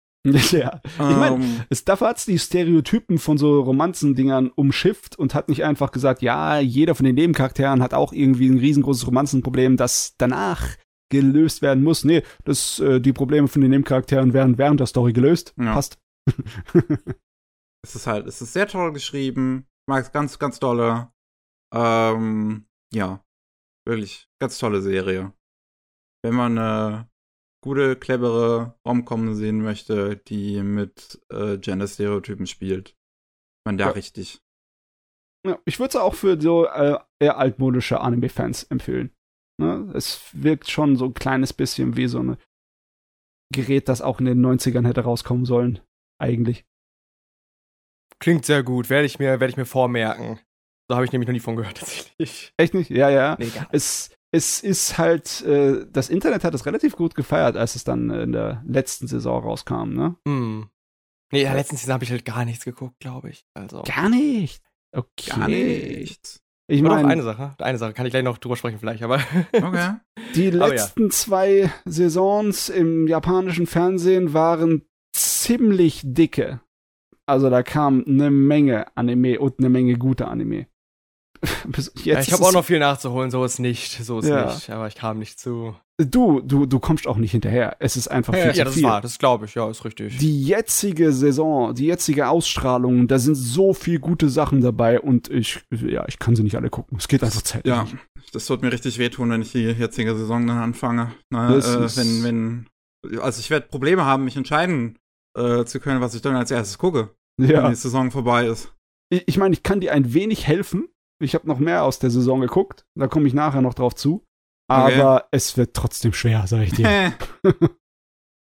ich komme erstmal noch zu was aus der Wintersaison, was ich auch noch geguckt habe. Ähm, und zwar lief die zweite Staffel von Inspector. Ja, in ja. slash Spectre. Ähm, ist von dem gleichen Autor wie ähm, Blast of the Tempest, äh, was bei Bones den Anime bekommen hat. Und ja, ich, also die erste Staffel kam 2020 heraus. Die hatte ich gemocht, aber die hatte noch ihre Probleme. Ähm, das Interessante an dem Ursprungsmaterial ist halt, es ist halt zuerst ein Roman, ähm, der dann jetzt als Manga äh, auch aktuell immer noch fortgeführt wird. Ähm, und der Manga hat auch am Anfang halt dann im Prinzip nochmal diesen Roman adaptiert und der Originalautor schreibt dann auch den Manga weiter und bekommt dann, wird dann halt von jemand anderem gezeichnet. Hm. So. Äh, ganz wilde Geschichte irgendwie. Ähm, und die erste Staffel erzählt halt die Geschichte vom Roman und hat daher so ein bisschen auch das Problem, dass sie ähm, ja sich zu sehr auf eine Geschichte wirklich fokussiert, die einfach nicht so sehr funktioniert. Die erste Staffel ist da daher toll, weil drei, du ein Trio hast, das äh, drei Hauptfiguren, die großartige Dynamiken haben. Halt der Protagonist Kuro, äh, gesprochen von Mamoru Miano, einer meiner Lieblingssynchronsprecher, der hier mal ausnahmsweise keinen Mad Scientist durchspricht und rumbrüllen muss, sondern tatsächlich mal wieder etwas äh, ähm, bodenständiger. Und ähm, der, der halt einen Typen spricht, der ähm, ja mal Meerjungfrauenfleisch gegessen hat und deswegen unsterblich ist. Und dann noch einen anderen Yokai gegessen hat und deswegen, ähm, wenn er stirbt, die Zeitlinie springen kann. Und dadurch, dass er im Prinzip nicht sterben kann, aber es im Prinzip eine Sekunde von einem Moment gibt, wo er dann doch tot ist, kann er sich halt immer wieder umbringen, um die Zeitlinien zu springen. Klingt nach einem Mega-Cheat, ist es auch. Oh, äh, und die, die Protagonistin Kotoko, die als äh, Göttin der Weisheit von den Yokai angesehen wird, die im Prinzip so die Streitschlichterin zwischen den Yokai, aber auch zwischen den Yokai und den Menschen ist. Ähm, und halt unfassbar intelligent ist. Äh, aber auch eine unfassbare Bitch. ähm, also, die so, sofort, wenn sie den Protagonisten sieht, nimmt sie sich den auch ins Visier und sagt, dich wickle ich um den Finger. Und die Romanze, die die beiden dann aufbauen, ist einfach so interessant, weil du beim Protagonisten, äh, bei der Figur von Miano, bei, bei, bei Kuro im Prinzip, nie so wirklich weißt, ob der das jetzt mag, ob die dir jetzt mag, ob die dir jetzt wirklich eine richtige Beziehung haben, ob da jetzt was am Laufen ist oder nicht so. Ähm, und, und damit sehr schön gespielt wird. Aber der Kuro hat auch noch eine Ex-Freundin, ähm, eine Polizistin, die dann in der ersten Staffel halt auch noch vorkommt. Und die Kotoko kann die halt gar nicht ab, weil die halt die Ex-Freundin ist von dem Typen, den er jetzt mag, die, die sie jetzt mag. Und deswegen haben die eine fantastische Dynamik wirklich in der ersten Staffel. Also das trägt die erste Staffel wirklich. Okay. Die Dialoge zwischen den dreien, absolut fantastisch. Ähm, aber das Problem. Aber. Oh, da kommt's aber. Das Problem, wie gesagt, ähm, nachdem das so ein bisschen episodisch anfängt mit so kleineren Geschichten, ist dann so ab der fünften, sechsten Folge gibt's eine Main Story, die sich dann um einen interessanten Yokai eigentlich schon dreht, ne, wo, wo äh, es um, um, um Yokai existiert, weil Leute im Internet über was schreiben, so irgendein mysteriöses Wesen und dadurch wird das im Prinzip so so manifestiert. Es ist so ein bisschen wie Paranoia Agent, nur halt. Oh Mann, ich finde es so geil, wie man diesen Anime beschreiben kann als äh, so lauter Bruchstücke von anderen Werken. Ne? Im Endeffekt das äh, Mädel, das so ein bisschen übernatürliche Sherlock Holmes Weise ist, das ist total wie in Gothic. Der Hauptcharakter ist irgendwie so eine Mischung aus dem ReZero Hauptcharakter und den äh, Leuten aus äh, Man Mad Forest von Takahashi Ja. Rumiko. Und ähm, das andere hier ist, das habe ich auch jetzt irgendwo noch mal gehört. Äh, was war das nochmal, was du gerade gesagt hast? Ja, das, äh, was so Paranoia Agent-mäßig halt ist, wo irgendwie Leute schreiben im Internet, dass äh, es einen bösen Killer gäbe. Ja, ja, und ja. dann existiert dieser Killer dann halt wirklich, weil die Leute im Internet das im Prinzip so manifestieren. Kenne ich Ja. auch noch viel äh, von viel früher von Terry Pratchett, wo in seiner Welt es so funktioniert, dass Götter nur existieren können, wenn Leute an sie glauben. Ja, Und ja. wenn wenn es dann halt Das einen ist Gott hast, der noch einen einzigen äh, Kerl hat, der an ihn glaubt, dann ist er sehr schwach. Und dann tut er alles, damit der eine Kerl seinen Glauben nicht verliert. Also folgt ihm auf Schritt und Tritt und nervt ihn. Und ja, ist voll cool, dass der einfach sich äh, aus der ganzen Unterhaltungsmedienwelt sowas zusammenklaubt. oder hat er das zusammengeklaubt oder ist es ihm selber eingefallen und ist nur Zufall? Das Gute weiß man Frage. immer nicht. Äh, ich meine, letzten Endes ist, ist, ist Kunst nie originell. Wir bauen immer nur auf dem auf, was wir kennen. Ähm, wenn man es mal so ganz trocken sehen möchte. Mhm. Ähm, aber das, das, das Problem war dann halt, dass diese Story an sich ist halt, so wie es erzählt wird, du merkst, dass es auf einem Roman basiert, dass es von einem Romanautoren ist. Es ist wirklich einfach nur Dialog nach Dialog. Es sind teilweise äh, wirklich, ich weiß, die erste Folge Äh, die erste Staffel hatte irgendwie zwei, drei Episoden, wo die Protagonistin einfach nur mit einem Laptop im Auto sitzt und halt versucht, im Internet mit denjenigen zu argumentieren, die, dieses, die, die diesen Yokai manifestieren und denen halt zu sagen, nee, das gibt's alles gar nicht, damit der Yokai wieder verschwindet. Ähm, und das ist halt wirklich, zwei, drei Episoden siehst du auch nur das dann. Ah, ja, voll geil. Ich finde das, ich finde das großartig, das klingt großartig. Ähm, also es klingt nicht gut, aber es klingt irgendwie so, würde ich, äh, würde ich trotzdem zu schätzen wissen, dass es einfach so, dass es einfach durchgezogen wurde. Ich weiß nicht. Manchmal, manchmal denke ich einfach so, cool, wenn eine ganze Folge über nichts passiert, außer ein einzelnes Gespräch. oh Mann, ja. Und ich frage mich, warum das immer so oft passiert. Ich meine, bei, bei, bei Buchverfilmungen, ne? Erinnerst du dich noch an Mardok Scrumble, Mickey? Ja. Wo sie dann irgendwie mal so die Hälfte von einem Film und die Hälfte vom nächsten Film nur Casino Royale waren? Es geht nur ähm, ums Pokern. War das nicht? War das nicht einfach nur im zweiten oder dritten Film, das, das, das, das Pokerspiel? Ja, also der zweite und dritte Film, also ein riesengroßer Brocken, nur Pokern. Ja, es war sehr viel Poker auf jeden sehr Fall. Sehr viel Poker. Ja. das ist irgendwie, ja, erinnert mich an, wie die es hier machen. Ähm, ja, ja, und meine Hoffnung nach der ersten Staffel war dann halt, dass vielleicht jetzt, wo sie diesen größeren Story-Arc abgefrühstückt haben, und jetzt, wo es in die Manga-Geschichten reingeht, dass das einzelne, dass das kleinere Geschichten sind, ein bisschen episodischer, dass ein bisschen mehr erzählt werden kann, ein bisschen mehr Abwechslung und Tempo reinkommt. Das war deine genau Hoffnung. das ist es. Genau das, das ist, ist die zweite Staffel. Oh, okay. Und deswegen, ich finde die fantastisch. Die erste Folge ist noch okay, weil die offensichtlich Anime Original äh, extra geschrieben wurde, um die Leute wieder abzuholen, weil erste Staffel jetzt schon wieder drei Jahre her ist und so. Und die Leute wieder auf den neuesten Stand zu bringen. Auch wenn ich die schon wieder clever geschrieben finde, weil einfach das Tolle bei dieser Protagonistin ist halt wirklich, die labert und labert und labert und du weißt nie, auch nur eine Sekunde, ob das, was sie labert, stimmt. Weil äh, allein schon in dieser ersten Folge geht es irgendwie um drei Yokai und einer davon wohnt in so einem Apartment und hat jetzt ha, hört er immer komische Geräusche und hat er jetzt Angst, was was diese Geräusche sind und er hat gehört von einem Nachbarn, dass da irgendwie ein, ein anderer böser Yokai irgendwie da ist, der halt mächtiger ist in dem in, im Gebäude als er und deswegen ko konsultiert er halt Kodoko und die ist dann halt so, die, die kommt dann da so hin, nee, stimmt alles gar nicht, war nur ein Hund und, ähm, und, und, und lässt sich da halt eine ganz tolle Erklärung einfallen. Dann fahren Kodoko und Kuro wieder nach Hause und Kuro ist so, warum hast du dem Typen eigentlich gerade nur Bullshit erzählt? Und, und im ersten Moment wirkt es aber so, was Kodoko erzählt hat, wirkt aber im ersten Moment, während sie das halt alles erzählt, vollkommen logisch. Weil, weil ihre Argumente sind so toll strukturiert auch immer. Also es, es, ergibt immer 100% Sinn, was sie sagt. Oh Gott. Der Gaslight Master hier. Ah, nicht gut, nicht gut. Gefährlich, gefährlich. Und, und so zieht sich das halt auch, und so, so zieht sich das auch weiter durch die Serie. Also das Highlight der zweiten Staffel kommt schon relativ früh dann mit der zweiten und dritten Folge. Die ist absolut fantastisch. Ähm, wirklich, es wird ganz, ganz groß, großes Herz wirklich für die, weil es da irgendwie um einen Typen geht, der ähm, ist, geht als Hobby gerne Bergsteigen, ist mit seinem besten Kumpel da unterwegs und sein bester Kumpel kickt dann auf einmal von den Berg runter, also völlig absichtlich. Und er denkt sich natürlich, was, was soll das? So, er ist da jetzt in so einem Vorhang gelandet, ist schwer verletzt und eine Yuki Onna kommt an und er denkt halt natürlich, er würde jetzt halluzinieren, so jetzt kurz vorm Sterben ähm, und spricht mit der Yuki Onna deswegen auch auf so eine, so eine sehr witty Art und Weise. Also ist auch relativ gemein eher zu, zu, zu der. Galgenhumor. Und ähm, die, die, die Yuki Onna ist halt auch so, Sag mal, weißt, weißt du nicht, wer ich bin, Bro?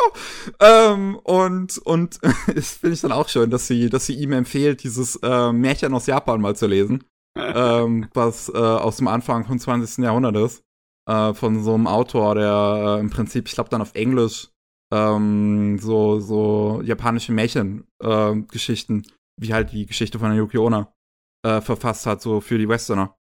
Ähm, und ja, ja dann, dann ihm, dann ihm halt mal empfiehlt, das einfach mal, einfach mal zu lesen. Und ähm, ja, die, die machen dann im Prinzip einen Deal. Die Yuki Onna will ein bisschen Geld haben, weil sie das Essen aus dem Supermarkt ganz gerne mag, aber sie wird halt auch ungern klauen. Ähm, und er, er wird dafür von ihr weggetragen, von dem Berg. Und ähm, er darf aber auch nie erzählen in seinem Leben, dass er eine Yuki Onna begegnet ist. Und äh, so geht das erstmal gut aus. Und sein Freund wird angezeigt und alles. Ähm, dann halt Jahre später, irgendwie über eine Dekade später, ähm, kommt er dann wieder in dieser Gegend, wo er Bergsteigen gegangen ist, ist äh, irgendwie aus seiner letzten Firma, die er selber gegründet hat, ist er rausgeworfen worden. Alle Freunde haben ihn hintergangen. Seine Frau hat, äh, er hat seine Frau geschieden. Äh, alles ist irgendwie scheiße. Und jetzt geht er wieder in dieses kleine Dorf und trifft da die Yuki Onna wieder. Und die beiden fangen an, zusammen zu leben. So, er hat sich ein Haus gekauft in der Nähe und sie zieht dann bei ihm ein und die haben ganz tolle Gespräche und äh, die spielen auch Spiele irgendwie gemeinsam. Du siehst Yuki Onna einfach Resident Evil 2 spielen, äh, was based einfach ist. ähm, und das, das ist so, es ist so herzallerliebst. Und wirklich, wenn die ganze Zeit, wenn man das sieht, denkt man sich auch nur so, oh Leute, jetzt küsst euch doch endlich mal. Das ist so eine tolle Stimmung, die hier gerade herrscht. Ähm, aber am Ende dieser zweiten Episode kommt halt irgendwie raus so, oh, seine Ex-Frau ist umgebracht worden. Äh, und er ist der Hauptverdächtige. Ähm, und jetzt scheint irgendwie alles wieder doof zu laufen, weswegen Yuki Onna dann Kotoko äh, kontaktiert, um da wieder den Fall zu lösen. Auch wieder, wieder dann gelöst, wie das da auch wieder gemacht wird von Kotoko. Halt auch wieder zuerst, zuerst Bullshit erzählen, dann, dann so die Hälfte der Wahrheit erzählen, wo immer noch ein bisschen Bullshit mit dabei ist. Und dann erzählt Tsunokuro am Ende, was wirklich passiert ist wieder. Es ist, es ist, es ist immer ganz toll. Und das, allgemein, wie die Situation dann ausgeht zwischen der, äh, mit der Yuki Onna, finde ich auch so, so geil, wie sie am Ende wirklich sagt, wenn alles abgeschlossen ist und sie jetzt dabei sind, alle so nach Hause zu gehen, sagt sie einfach zu der Yuki Onna und dem, dem Typen, der heißt Masayuki, sagt sie einfach so, jetzt geht er nicht nach Hause und fickt. und das sagt sie ja wirklich so. Sie sagt halt wirklich, jetzt geh nach Hause und bummst.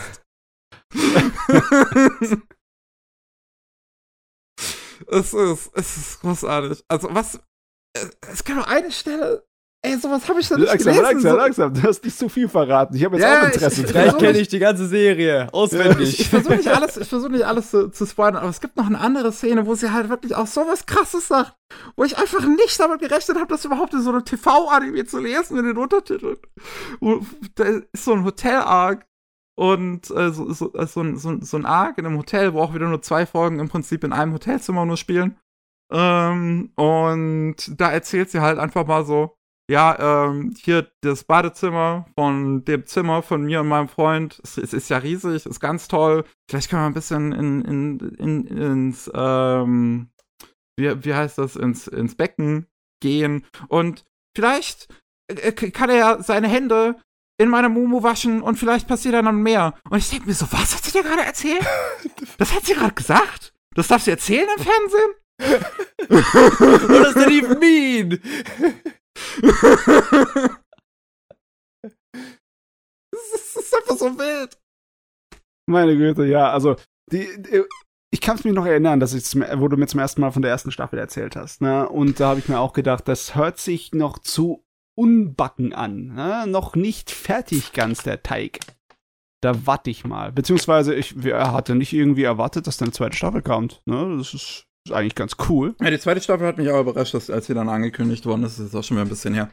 Ähm, und ich bin froh, dass sie jetzt da ist. Ich bin froh, dass sie meine Erwartungen im Prinzip perfekt erfüllt hat. Das ist ja wirklich äh, mehr kleinere Geschichten, dadurch wesentlich besser gepaced, wesentlich besser erzählt, äh, äh, so, so diverser in seinen Geschichten.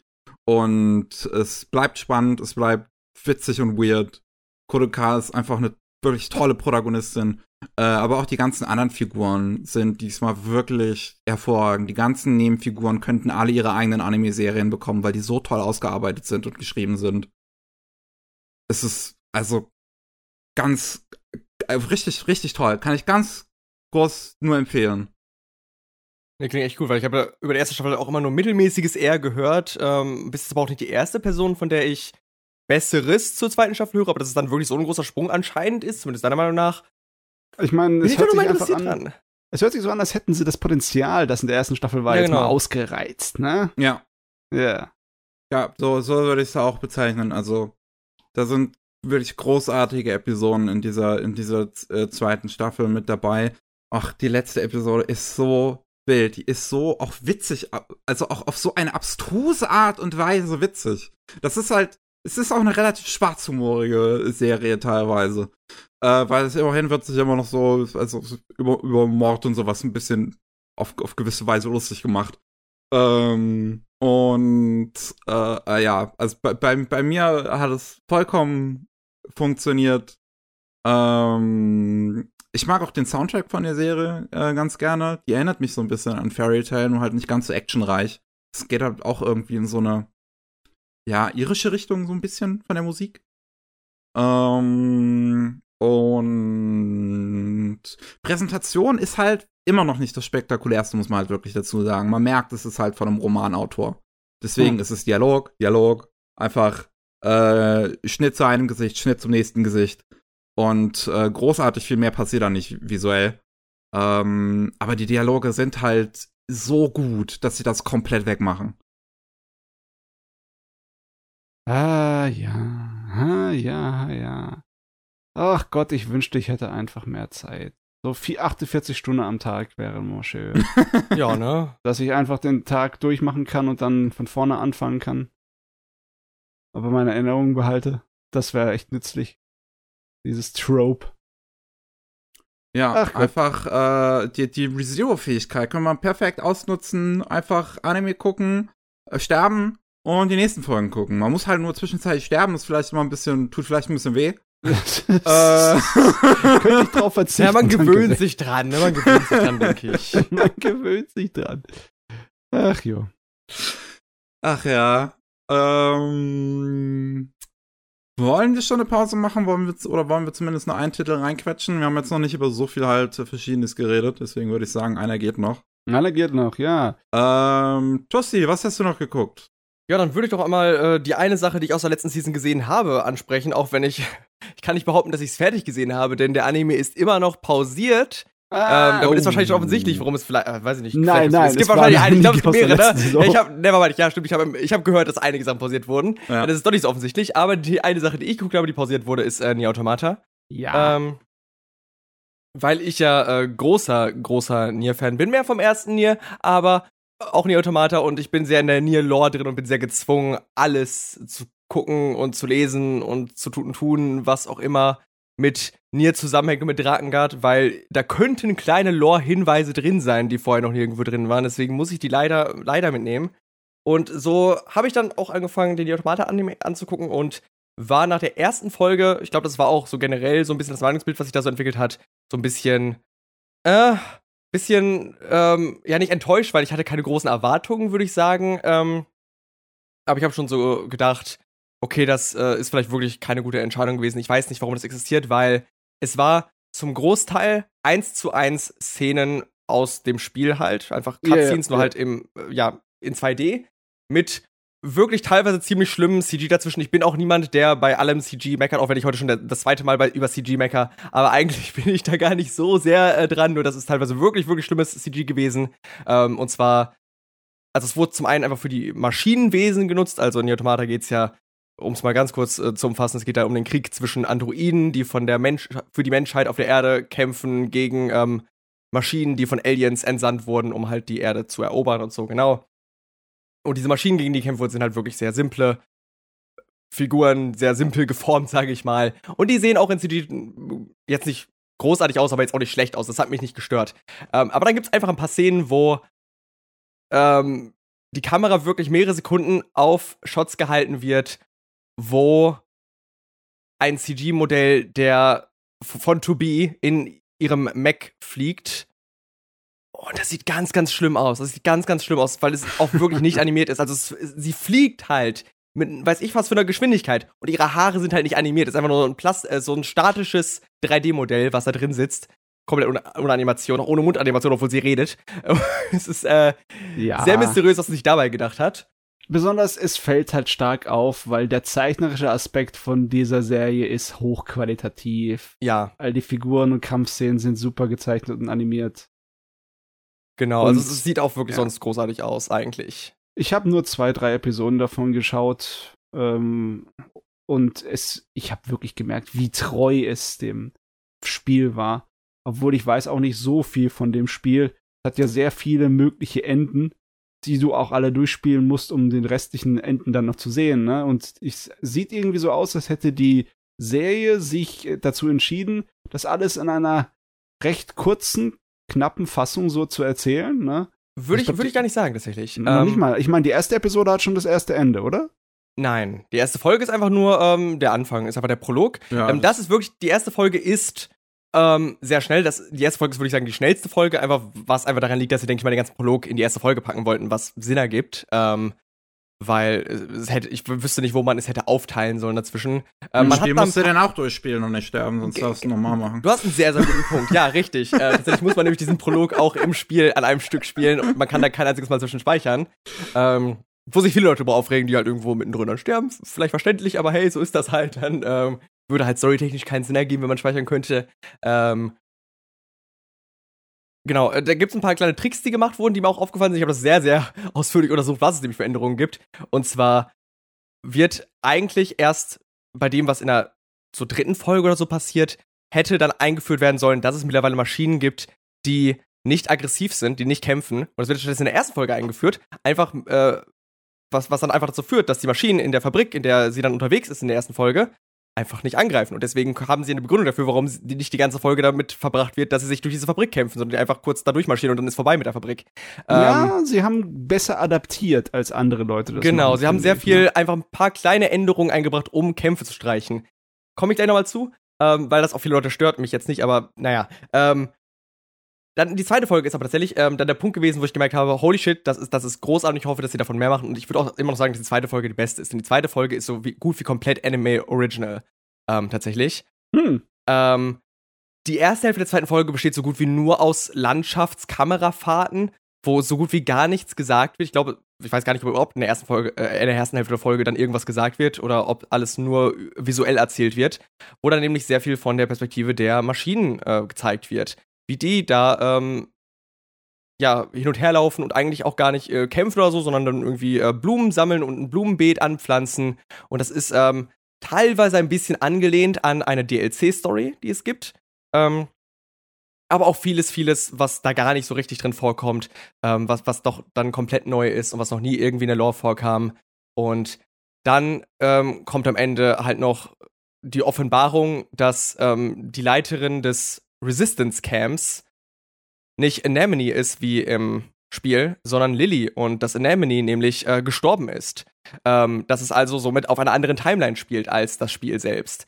Ähm, das ist die meiste Zeit über überhaupt nicht relevant. Die, die meiste Zeit über ist es trotzdem, folgt es grob dem Verlauf des Spiels. Ähm, und es macht keinen großen Unterschied, weil das auch jetzt kein Hauptcharakter sind. Das sind schon relevante Nebencharaktere, aber es ist halt ein Nebencharakter trotzdem, der halt ersetzt wurde. Und man weiß nicht, immer noch nicht so wirklich, ob das dann noch irgendwie weiter relevant wird, aber es gibt Andeutungen daran für große Lore-Fans wie mich, die gerade, die sich mit Dragon 3 auskennen. Wenn euch der Name Akkord was sagt, es gibt große Andeutungen daran, dass Akkord irgendwie äh, in dieser Serie vielleicht mal eine Rolle spielen wird, vielleicht auch nicht. Äh, vielleicht habe ich zu viel Hoffnung. Aber Punkt ist, dass es da halt viele kleine Details gibt, die einfach anders sind und die wahrscheinlich für Newcomer halt keinen Unterschied machen, die jetzt einfach nur die Serie gucken. Überhaupt Ja, nicht. ja. Ähm, mich aber die halt- ich hab's nicht bemerkt. Das, ja, ergibt Sinn, wie auch. Aber wenn man dann halt das Spiel kennt und wirklich die kleinen Details bemerkt, dann kann man sich halt sofort fragen, hat man so ein kleines Mystery dahinter, wo man sich dann fragen kann, warum ist diese Kleinigkeit anders? Aber es passt zum Spiel, oder? Ich, ich weiß es jetzt nicht mehr genau. Also, Ich habe das Spiel nie wirklich durchgespielt oder sonst irgendwie groß gespielt. Nur den Anfang immer. Und dann, naja, pff, passt, ist nicht für mich. Aber ist doch auch so, dass die vielen verschiedenen Enden des Spieles auch so unterschiedliche mögliche Ausgänge sind, also andere unterschiedliche Zeitebenen. Nicht oder? wirklich, nein. Nicht? Ähm, es Es- gibt ganz viele, also es gibt insgesamt 26 Enden in großen Anführungszeichen, aber die meisten davon sind einfach Scherzenden. Ähm, Okay. Also zum Beispiel, du isst eine Makrele und dann stirbst du und dann ist äh, das ist, ist eins der Enden. Achso, Ähm, also es ist nicht so wie bei einem Visual Novel, dass du im Endeffekt Nee, nee, das genau. sich in unterschiedliche äh, Teile aufteilen könnte, so, so hätte es gewesen sein können. Nein, nein, das ist alles, ähm, sind das halt einfach so Game Overs quasi, die meisten davon. Es Achso. gibt nur fünf Hauptenden und die, Nur. ja, nur fünf Hauptenden, aber auch diese Enden sind keine verschiedenen Möglichkeiten. Mit Ach so, einer okay. Ausnahme. Die ersten beiden Enden sind die, derselbe Zeitraum, aber aus einer anderen Perspektive. Das ist jetzt im Anime so gemacht, dass die beiden gleichzeitig gezeigt werden, beide Perspektiven. Das wird einfach da hin und her geswitcht, statt dass man das, ähm, ja, dass man irgendwie dann die ersten zwölf Folgen mit einer Perspektive und dann die zweiten zwölf Folgen mit einer anderen Perspektive verbringt. Aber das ist Ja, jetzt einfach zusammengeworfen, was natürlich deutlich mehr Sinn ergibt. Ähm, und dann die anderen drei Enden sind zusammen das, was ähm, ja danach passiert, wo dann aber auch das nur das Ende anders ist, wirklich. Ähm, um es jetzt mal jo. grob zu halten. Also ja, es ist jetzt, sind keine groß an- anderen Routen. Ähm, dass es halt, also jetzt wirklich auf einer anderen Timeline spielt, ist dann doch was, was nicht so richtig äh, zu den Automaten direkt passt, aber was in die Lore passt. Also es gibt, deswegen habe ich Akkord erwähnt aus Drakengard 3. In Drakengard 3 wird halt, ja, aufgebaut, etabliert, dass es ähm, viele verschiedene Timelines gibt und dass es halt Akkord gibt, die zwischen den verschiedenen Timelines hin und her reist und die dokumentiert. Deswegen ähm, ist das, und es wird auch halt hier vor allem in diesen, wie nennt man das, diese Werbeeinblendungen, die in der Mitte kommen. So, ne? Gibt's ja immer diese komischen Bilder. Ich vergesse den Namen immer wieder. Genau, das gibt es jedenfalls und da äh, gibt's halt äh, immer Hexcodes bei, die man übersetzen kann und da gibt's dann immer Andeutungen daran, dass Akkord irgendwie ähm, irgendwas mit der Serie zu tun hat. Wo man sich dann noch fragt, was äh, und ob und wie und warum. Ah, die arme Serie hatte heftig leiden müssten unter den Produktionsproblemen. Ja, schon das zweite Mal Eyecatch. pausiert. So. Eyecatch, hm, Ja. Ja, ja. crazy. Heute nicht mehr so beliebt, die Eyecatches. Vor den Werbeeinblenden so eine kleine Animation einzuschmeißen, aber ja.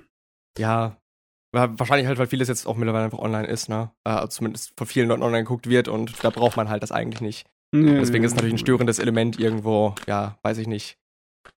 Ob Aber- das jetzt die Begründung ist, ich bin kein Anime-Experte. Tut mir leid, Ich wollte äh, mal fragen. Hast du irgendwie die Probleme bei der Produktion gemerkt? Also gibt's irgendwie ziemlich wackelige Episoden dann später? Nee, Also die erste Folge halt, ne? Aber ich finde, danach war eigentlich alles, alles gut. Oh, okay. ähm, animationstechnisch. Die erste Okay. Folge war wirklich für mich der größte Tiefpunkt, was natürlich schön ist und ich hoffe, das bleibt so, ne? Aber ja, dann, sonst habe ich an sich nichts gemerkt. Ich weiß, also natürlich, sie sagen wegen Covid pausiert, I don't think so, to be honest. Ähm, aber was will ich schon äh, fa faktisch sagen? Ich denke einfach, ne? Irgendwann wird es weitergehen und ich denke, das wird äh, dann vernünftig weitergehen wahrscheinlich. Es wird auch 24 Folgen sehr offensichtlich geben. Ähm, ich glaube, es wurde noch nicht offiziell bestätigt, also es wurde irgendwann geleakt. Ähm, aber es ist halt jetzt gerade so, es gibt ja einen, es gibt einen sehr deutlichen Mid Midway Point eben, wenn man die ersten Enden erreicht hat. Das ist so der Midway Point. Und die sind jetzt kurz vor Midway Point nach neun Folgen. Also Mhm. denke ich mal, es werden wohl offensichtlich 24 Folgen. Aber es werden erstmal nur die eine Kur. Genau, also Produziert. das Ja. denke ich mal, ja. Zumindest ist das offiziell angekündigt. Weiß nicht, vielleicht machen sie jetzt auch mittlerweile schon die zweite und dann werden sie halt normalerweise jetzt eine Pause geben und jetzt machen sie das an einem Stück, aber ich weiß es nicht, was, was jetzt der Plan ist, weil es fehlen ja nur noch drei Folgen von der ersten Kur, eigentlich. Hm. Genau. Ja, was aber Mhm. ähm, eine Sache, die ich halt noch ansprechen wollte, ist, ähm, was ich halt wirklich sehr interessant finde, ist, dass sie das wie in der ersten Folge immer wieder machen, dass sie Ausreden finden, um keine Kämpfe zu zeigen. Ähm, und das, das ist vielleicht eins, was man als äh, Problem in der Produktion sehen könnte, dass sie dafür dann ke keine Zeit aufbringen, ähm, weil natürlich das deutlich komplizierter ist zu animieren, irgendwelche Kampfszenen, die äh, gut aussehen sollen, statt Dialoge zu inszenieren. Mm. Ja, da, dass sie halt wirklich immer wieder sagen, ja, okay, hier sind die Gegner, die eigentlich im Spiel da gewesen wären, die sind schon alle besiegt worden. Ähm, wir gehen in dieses Gebiet und dann sieht man im Hintergrund, wie so ein Boss, den man eigentlich zu diesem Zeitpunkt im Spiel bekämpft, der ist, der steht da einfach schon tot rum. Ähm, und äh, das finde ich halt sehr interessant. Das ist, äh, von dem, was ich immer mitbekommen habe, sind sehr viele Leute davon sehr enttäuscht und denken so, ja, äh, dass sie offensichtlich da dann das Geld sparen wollen, um diese Kämpfe nicht zu zeigen. Ich denke mir aber so, ähm, ich bin ganz froh, weil es dadurch wirklich gut gepaced ist, weil man dadurch wirklich alles von der Story, was von der Story relevant ist, wirklich in die Folgen reinkriegt, ohne dass es sich gerusht anfühlt.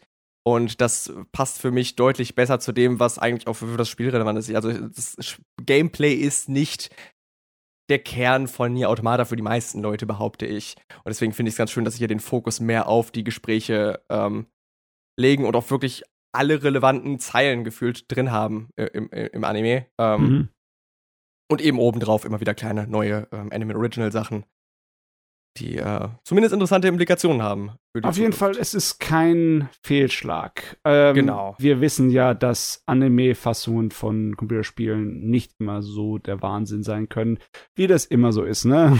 Ja, wohl wahr. Aber wir haben in den letzten Jahren bessere bekommen. Ne? Castlevania ist definitiv der unbestreitene König von dem allen. Das ist eine fantastische Serie, Ja. umwerfend.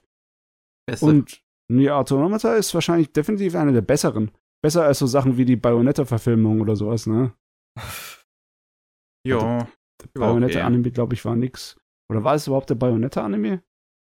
Gab's Gibt's einen? Bayonetta? Es gibt einen Bayonetta-Anime-Film, Ja, ja. ja, krass. ja. Es gab auch einen Devil May Cry-Anime, der war ganz nett. Den mag ich. Der war in Ordnung, aber ja, okay. Ich weiß gar nicht, ob man mehr machen muss aus Devil May Cry, außer ein Ding, das gut aussieht. Außer ein bisschen Eis essen. Ne? Ach jo. Gut, dann machen wir erstmal Pause. Yep. Und ihr hört uns sowieso in einer Sekunde wieder. Von daher bis gleich. Bis gleich. Da sind wir auch schon wieder zurück beim 208. Anime Slam Podcast. Ähm, Matze, du bist jetzt dran, genau. Bin ich dran? Warst nicht Ja. du dran? Nee, ich bin nach dir erst wieder. Okay, dann weiß ich ja schon jetzt, worüber wir reden. Oh, Ich hoffe doch, dass wir über was reden, was ich gesehen habe. ich denke. ähm, Worüber was reden ich, wir denn?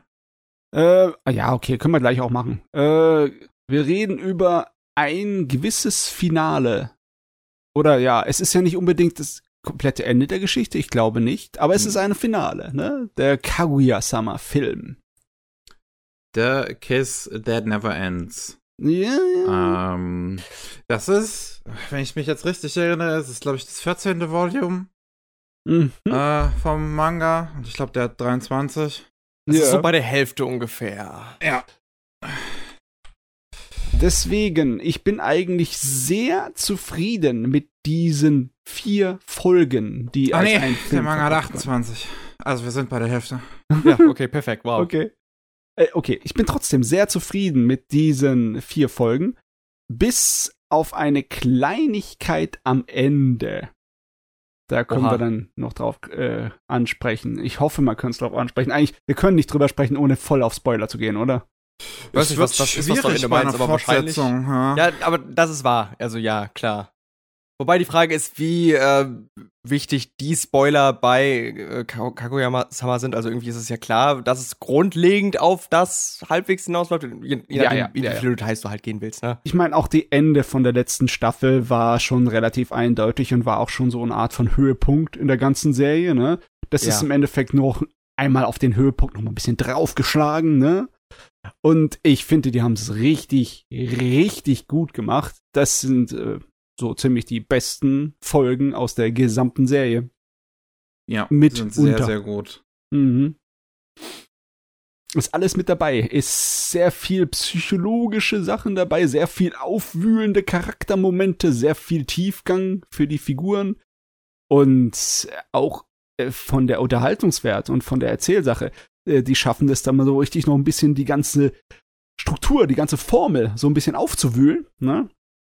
Indem unser Hauptcharakter, unsere Kaguya, so eine kleine Sorte von Nervenzusammenbruch hat. Nicht wirklich Nervenzusammenbruch, aber ja, bei ihr dreht halt ein bisschen was äh, durch im Hirn und sie wechselt auf eine Persönlichkeit, die sie eine Weile lang nicht mehr gezeigt hat, und zwar ihre Eisprinzessin, die eigentlich auf den ersten Blick so wirkt, als wäre sie noch mehr in Kontrolle, aber in Wirklichkeit ist sie viel, viel mehr Teenager in dieser, ja, in diesem Modus.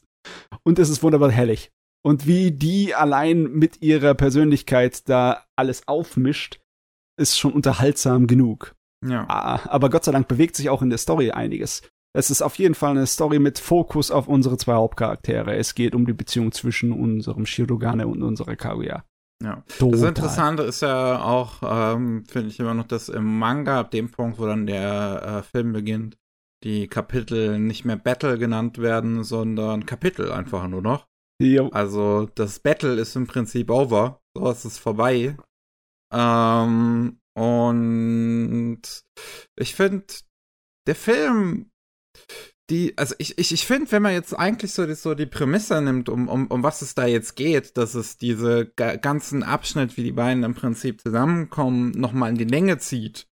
Durch äh, Kaguyas mentales äh, inneren Kampf sozusagen. Ja. Ähm, das äh, könnte eigentlich erstmal völlig nach hinten losgehen, finde ich. Also es klingt Ja. so nach etwas, um eine Serie in die Länge zu ziehen. Es hört sich auf den ersten Blick nach Füller an, ne? Aber Ja. wenn man dann dieses Ding guckt, ne, dann merkt man, uh, da sind wichtige Sachen, die noch nicht gesagt wurden und das muss angesprochen werden, ne? Da ist noch was übrig geblieben bei den Charakteren. Ja. Definitiv. Also sehr überzeugend, wie sie das hergebracht haben. Und natürlich auch dann sehr, sehr erfüllend und belohnend, wie es dann da ausgeht. Ah, aber boah, ey. Ja, Es auch was es emotional zu, zu, zu bieten hat. Also ich finde, am Mhm. Anfang, erste Folge ist halt unfassbar witzig, einfach wieder. Vor Ja. allem jetzt, also, also so, so wie leer Kaguya einfach im Kopf ist in dieser ersten Folge. So. Die hat erstmal geschafft. Kaguya-chan ist so gut. Bitte mehr davon eigentlich, aber na gut. Rare Kaguya-chan. es ist, ja, das, das fand ich auch eine tolle Erklärung. Und gerade wenn, wenn äh, Shirogane dann auch noch seinen Kopf ausmacht für diese kurze Szene, wo sie einfach nur ihren Namen rufen, als wäre sie Pokémon. Ähm, also das, das ist, also ich, ich hatte das Gefühl, die, der Film will mich einfach töten mit einer Zuckerüberdosis, wenn dann Rare Kaguya-chan kommt.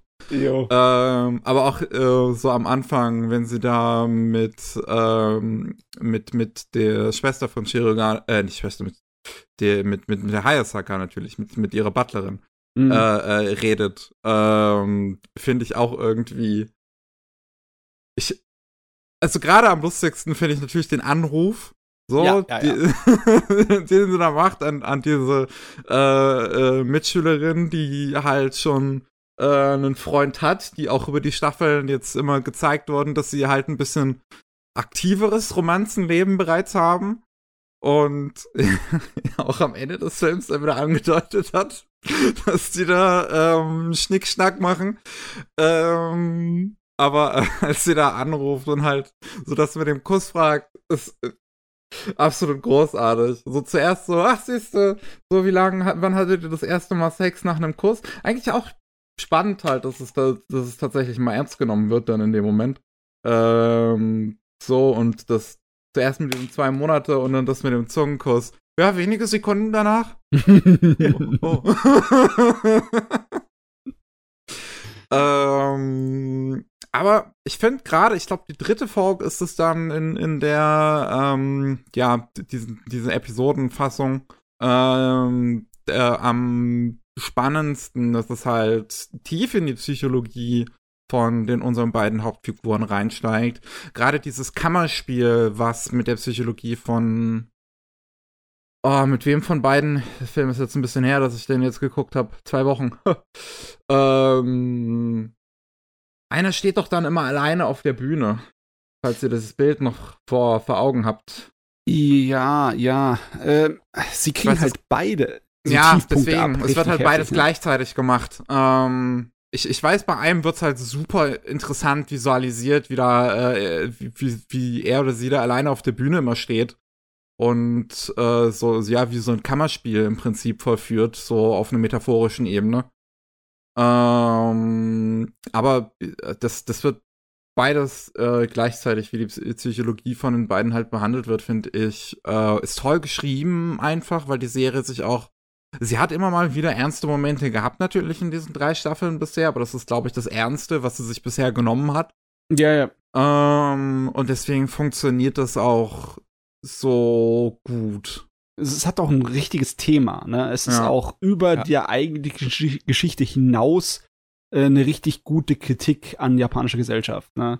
Weil es haut voll rein in de, den Leistungsgedanken, ne? Im Sinne von wegen, den besonders Shirogan hat, Miyuki hat.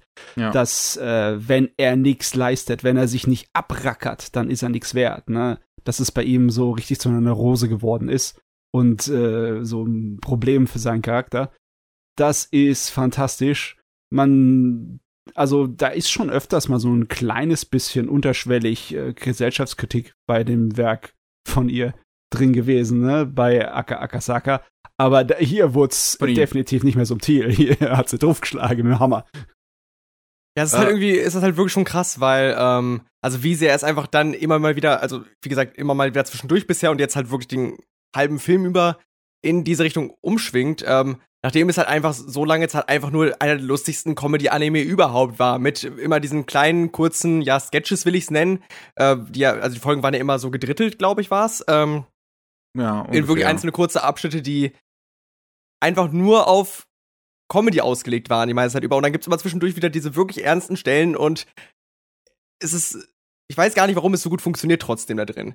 Äh, vielleicht gerade aber auch darüber, weil ähm, Ja, man könnte eigentlich über vieles äh, in der Serie theoretisch, gesehen sagen, dass es Filler ist auf irgendeiner Ebene, weil Oh ja. die, der Plot nicht vorangetrieben wird. Aber es ist halt so egal, weil es ja die meiste Zeit über halt um die Comedy einfach nur geht und um die Charaktermomente, die dann von Szene zu Szene passieren und die einfach unterhaltsam an sich sind. Und dadurch haben die Charaktere wahrscheinlich einfach so viel Zeit, um aufgebaut zu werden, ohne dass es langweilig wird. Genau, und dadurch kennt man die Charaktere jetzt gut genug, damit sowas funktionieren kann trotzdem.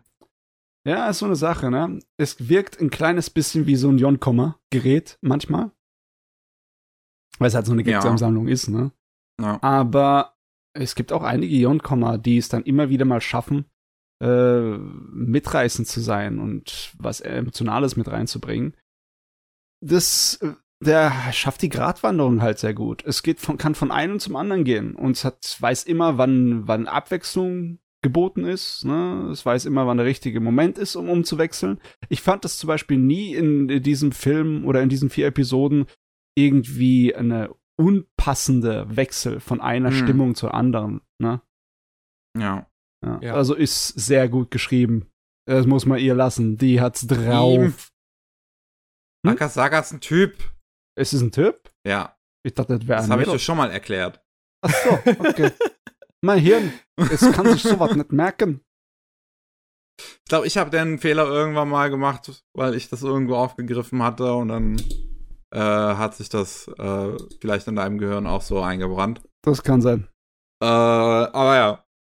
Okay. Akasaka ist ein Typ, aber er kann sehr gut schreiben. Und deswegen, also ich mochte ja schon seinen, seinen ersten Manga halt, äh, oder einer seiner ersten Manga, äh, sehr gerne mit äh, IB Instant Bullet. Habe ich auch vor Ewigkeiten schon mal drüber äh, gesprochen hier im Podcast. Und äh, das, das hatte ich gelesen, da war gerade Kaguya-sama noch relativ neu.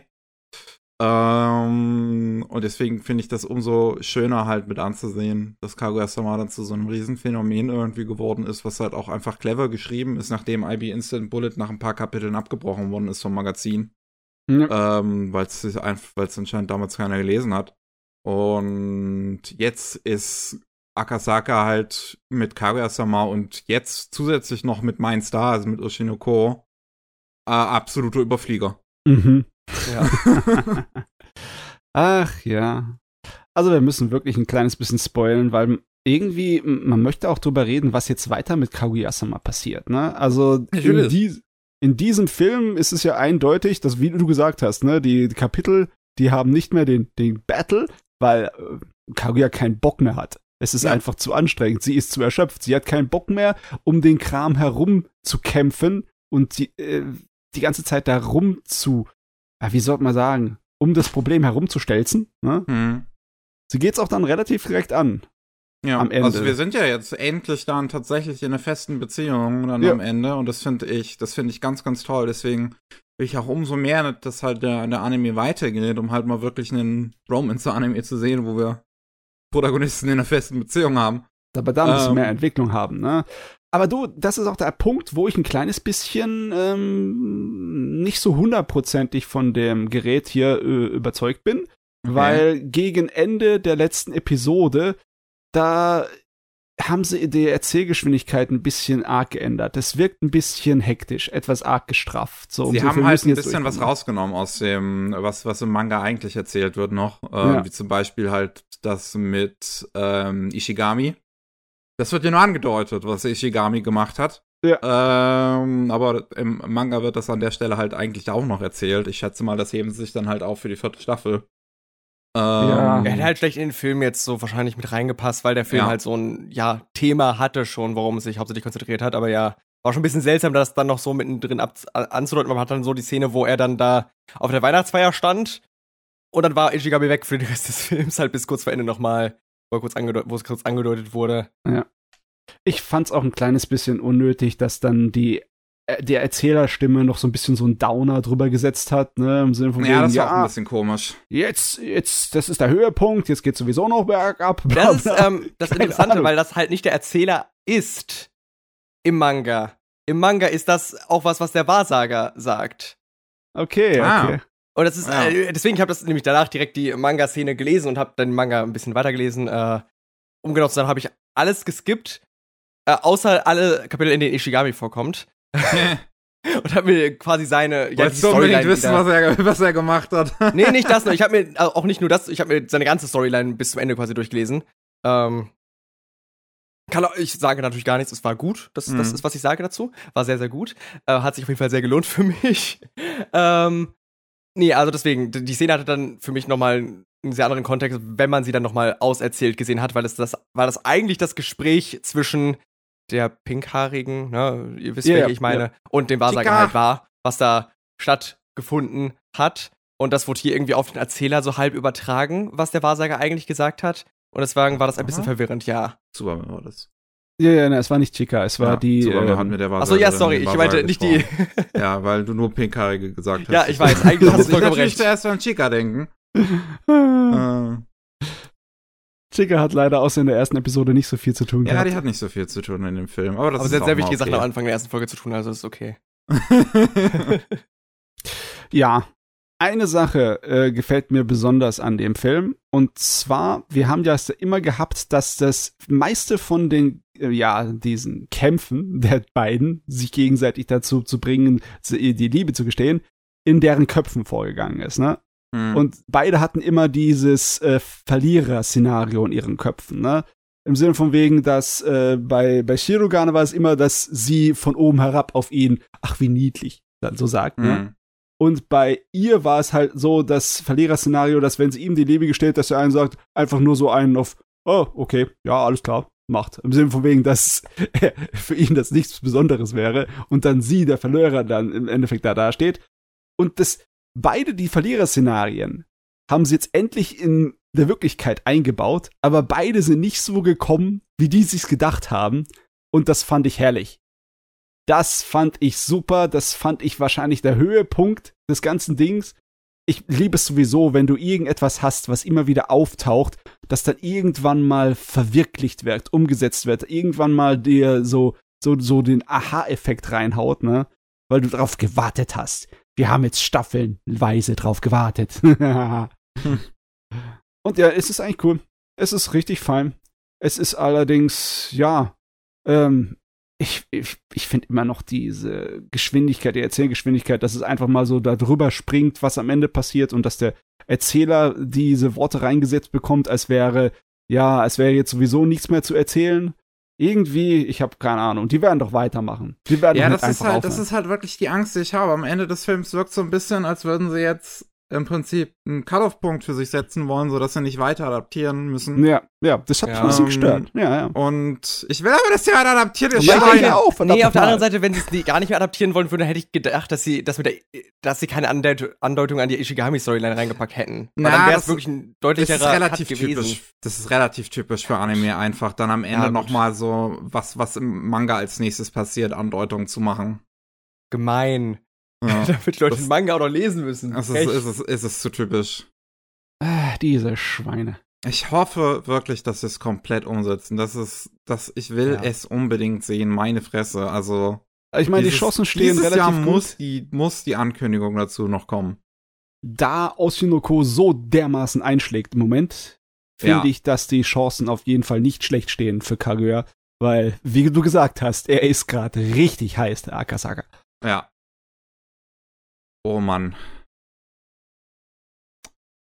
Jo, dann äh, bin ich wieder dran. Was habe ich denn? Was, was habe ich denn noch? Ich habe noch was anderes aus der äh, Wintersaison geguckt.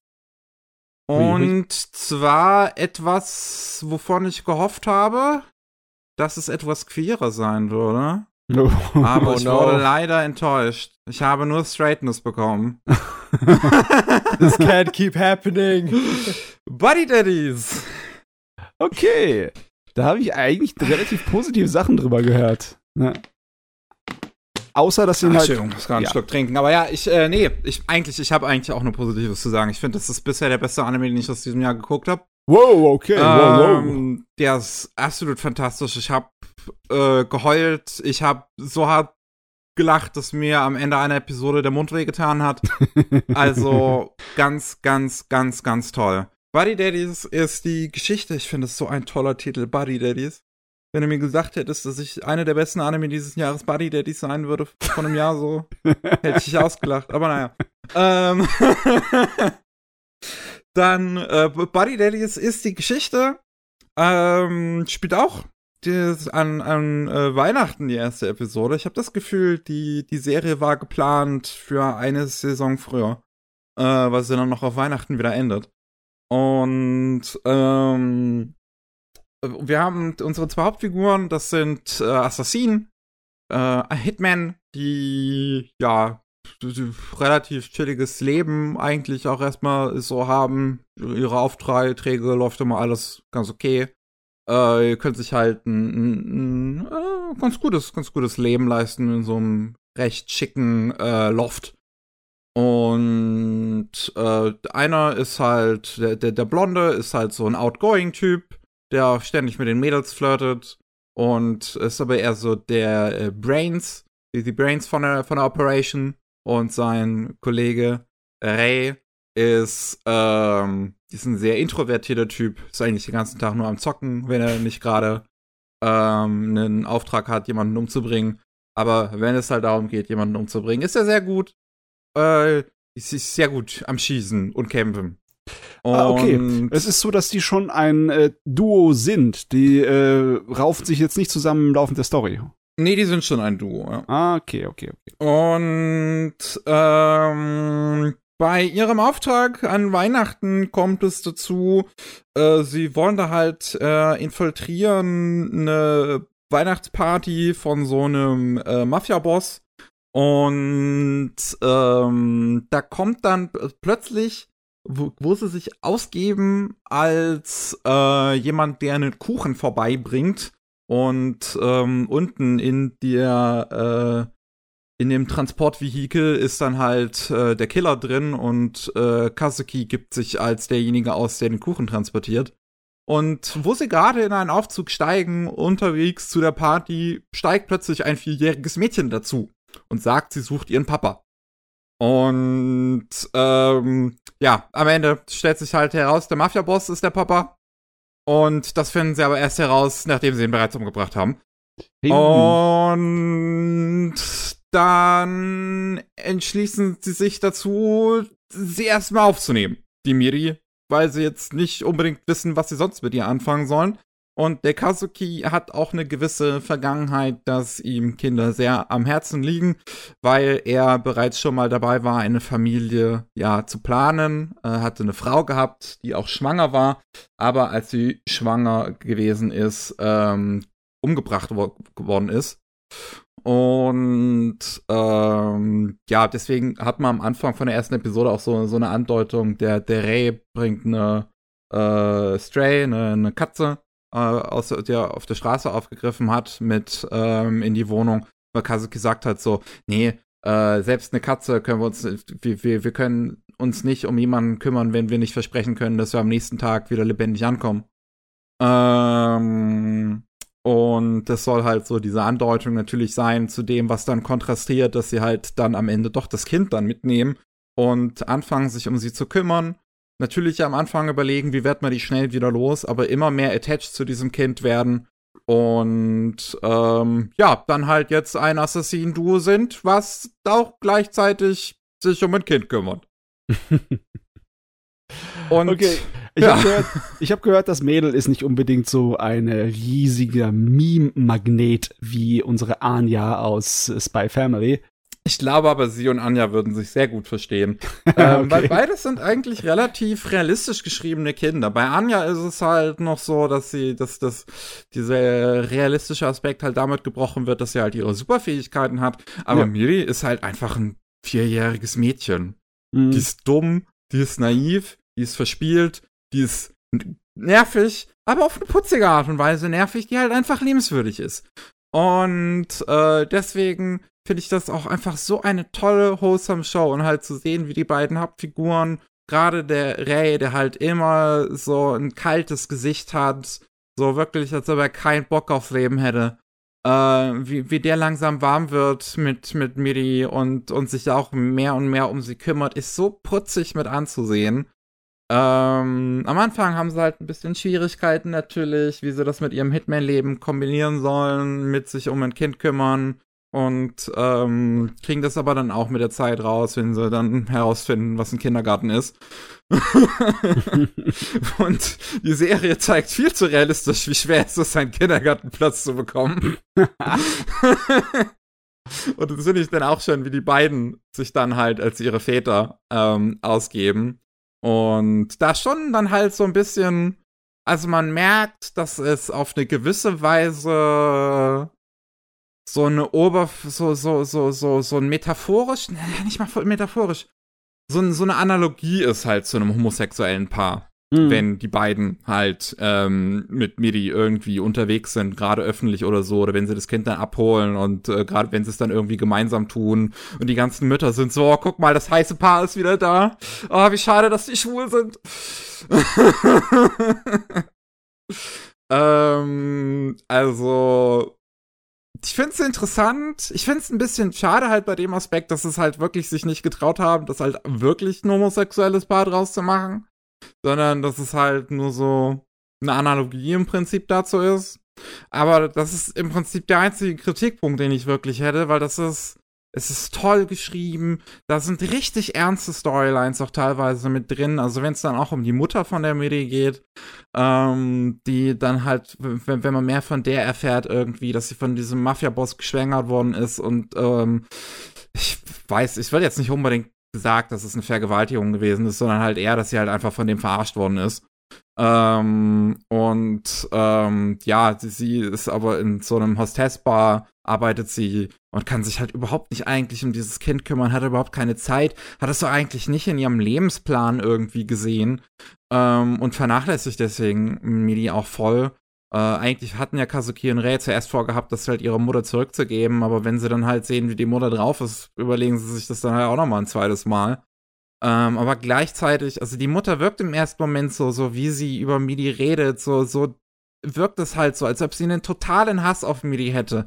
Aber das ist halt gleichzeitig auch wird's auf eine Art und Weise dargestellt, dass man sie auch verstehen kann, weil es dieses Kind halt so, so das, das Produkt ist von dieser hintergangenen Beziehung und äh, halt im Prinzip diese, diese, diese Stein im, im Rest ihres Lebens darstellt. Das Ding, was sie niemals hat haben wollen. Und das, das, das finde ich, ist, ist wirklich clever geschrieben. Dass teilweise du schon auch wütend auf sie bist, natürlich, weil, weil sie sich um dieses Kind nicht kümmern möchte, aber auch gleichzeitig es verstehen kannst, warum sie dann so denkt. Ähm, und was dann teilweise noch gegen Ende der Serie passiert, finde ich, ist echt überraschend. Äh, also da werden einige mutige Entscheidungen auch teilweise wirklich getroffen. Es wird teilweise echt brutal.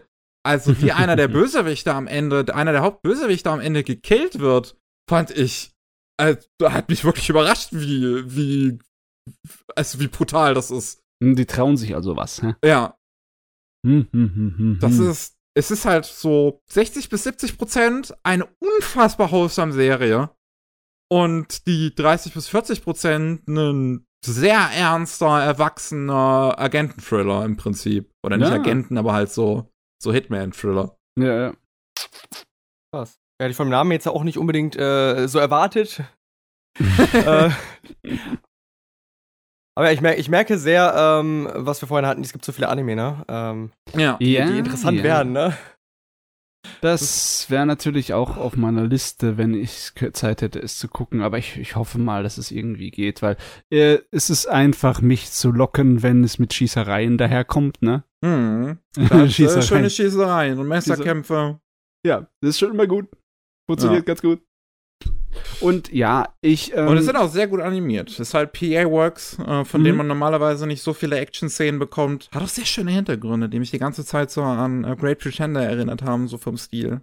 Mhm. Oh. Also ich erwische mich jetzt schon dabei, wie ich äh, dem der Serie was abgewinnen möchte, ohne sie gesehen zu haben.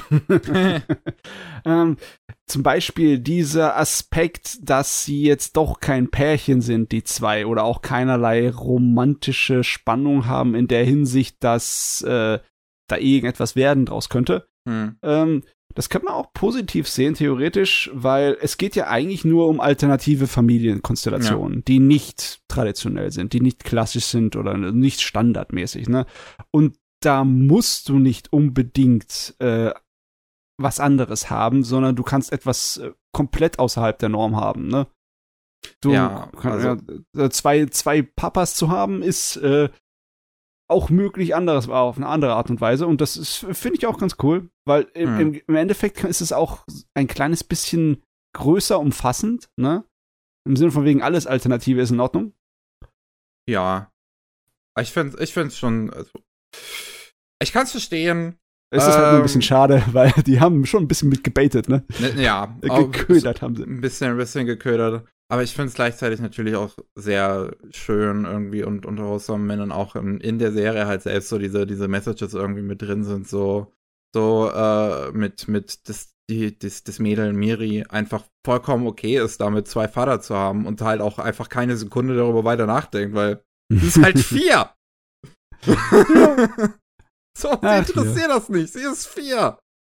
Oh Mann, wo wir zum ersten Mal das Ding von Kurt haben, da haben wir uns auch gedacht, ey, ja, Spy Family ist so erfolgreich, da kommen gleich die Nachmacher aus dem Gebüsch. Aber ich kann mir schon vorstellen, dass es halt, also es ist tatsächlich doch überraschend weit davon entfernt, eine Spy Family Kopie zu sein. Das finde ich hm. sehr schön.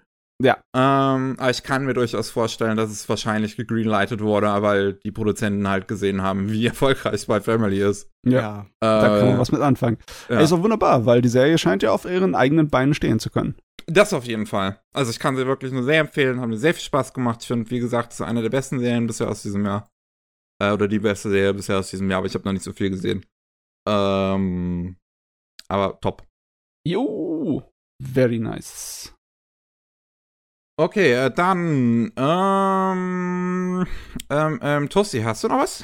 Ja, das ist die Frage. Ähm, ich hätte halt noch zwei Sachen aus dieser Season, die ich erst angefangen habe. Ich weiß nicht. Ja, äh, ja gerne, gerne, hau rein, ja, hau rein. Gut, kann ich, äh, ihr könnt euch gerne einen aussuchen, würde ich dann sagen. Ich habe entweder Oshinoko oder Tengoku äh, Damakyo. A Heavenly Delusion ist, glaube ich, der Name der englische. Oh, das ist interessant, weil das sind beides welche, die ich noch nicht angefangen habe war, wo ich noch nicht die Zeit dafür habe. Und das sind beides welche, auf die ich unfassbar hardcore gespannt bin. Ja. Ähm, weil ich zum einen natürlich halt Aka Akasaka sehr gerne mag.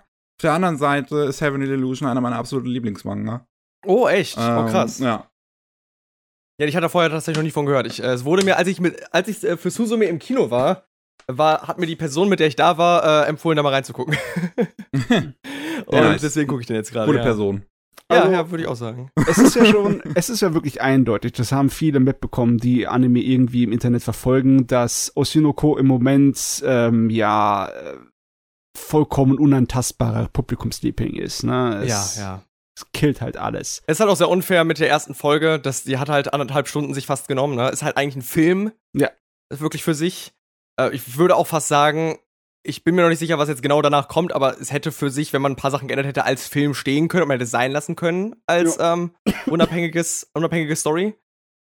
Hm, im Vergleich Deswegen, dazu, ja. Soweit ich das von der Story mitbekommen habe, verstehe ich, warum sie es aber als Film gemacht haben. Ja, ähm, auf jeden Fall. Weil es den ersten großen oder ersten Arc im Prinzip behandelt. Ja, die sagen dann auch am Ende, ja, ähm, das war jetzt der Prolog, jetzt könnt die eigentliche Story los. Das ist so das Ende der ersten Folge. Ja. Ähm, deswegen, es funktioniert sehr gut auf jeden Fall als Film, also, deswegen. Im Vergleich dazu läuft ja äh, Heavenly Delusion so ein kleines bisschen, fliegt unterm Radar, ne? Also nicht wirklich, es wird auch äh, gelobt. Es wird halt zum größten Teil dadurch ignoriert, weil es auf Disney Plus ist. Ja, ja. das ist, ja, ja, ja. Danke, Disney. Mhm. Es, ich kann mir aber auch vorstellen, dass es äh, vom Inhalt ein bisschen dran liegt, weil es ist ja mehr, ein bisschen mehr anspruchsvoll, ein bisschen mehr Science Fiction, ein bisschen mehr, ähm, ja, non-Standard. Ne? Ja. Ja, ja gut. Die, die Frage ist, ist Oshinoko so Standard? Also die Prämisse ist so Oshinoko absurd. ist eigentlich auch ja schon ein bisschen anders. ist natürlich auf einer anderen Ebene, also ich würde nicht sagen anspruchsvoll, weiß ich nicht, aber es, äh, es ist durchaus etwas, äh, was, was ich vielen Leuten, glaube ich, nicht einfach so kommentarlos empfehlen könnte, habe ich das Gefühl. Okay. Die würden innerhalb der nächsten, ersten fünf Minuten ausschalten. Ich habe auch gehört, weil einige problematische Aspekte tatsächlich noch am Anfang da sind. Ja, ähm, genau. Aber, aber ganz ehrlich, aus dem Weg geschafft werden. Ich muss natürlich beide noch gucken, aber ja. ohne viel drüber zu wissen, äh, wirkt Heavenly Delusion eher so, als wäre es mein Ding. Es, Ja, äh, Science liegt- Fiction. Ja. Ja. Es ist für mich ein bisschen gerade aktuell von dem, was ich bisher gesehen habe, würde ich es am ehesten beschreiben als eine Mischung aus Promised Neverland und äh, Shinsekai Yori irgendwie. Hm. Hm, Ähm, hm, okay. weil es, es hat halt so das grundlegende Setting so ein bisschen von Promised Neverland, wo halt, ähm, wir haben, wir haben eine Zweiteilung zwischen zwei Stories, ähm, und das eine, ist- das, die eine Story davon ist halt, die eine Storyline ist, ähm, wo ein, wo ein Haufen Kinder in einer Anlage ja, leben, ohne wirklich zu wissen, dass es eine Außenwelt gibt und was die Außenwelt ist und da halt einfach aufwachsen, irgendwie äh, kontrolliert. Aber das, Ähm, die, die Story Arc würde ich tatsächlich weniger mit Promised Neverland vergleichen, als eher mit Darling in the Franks.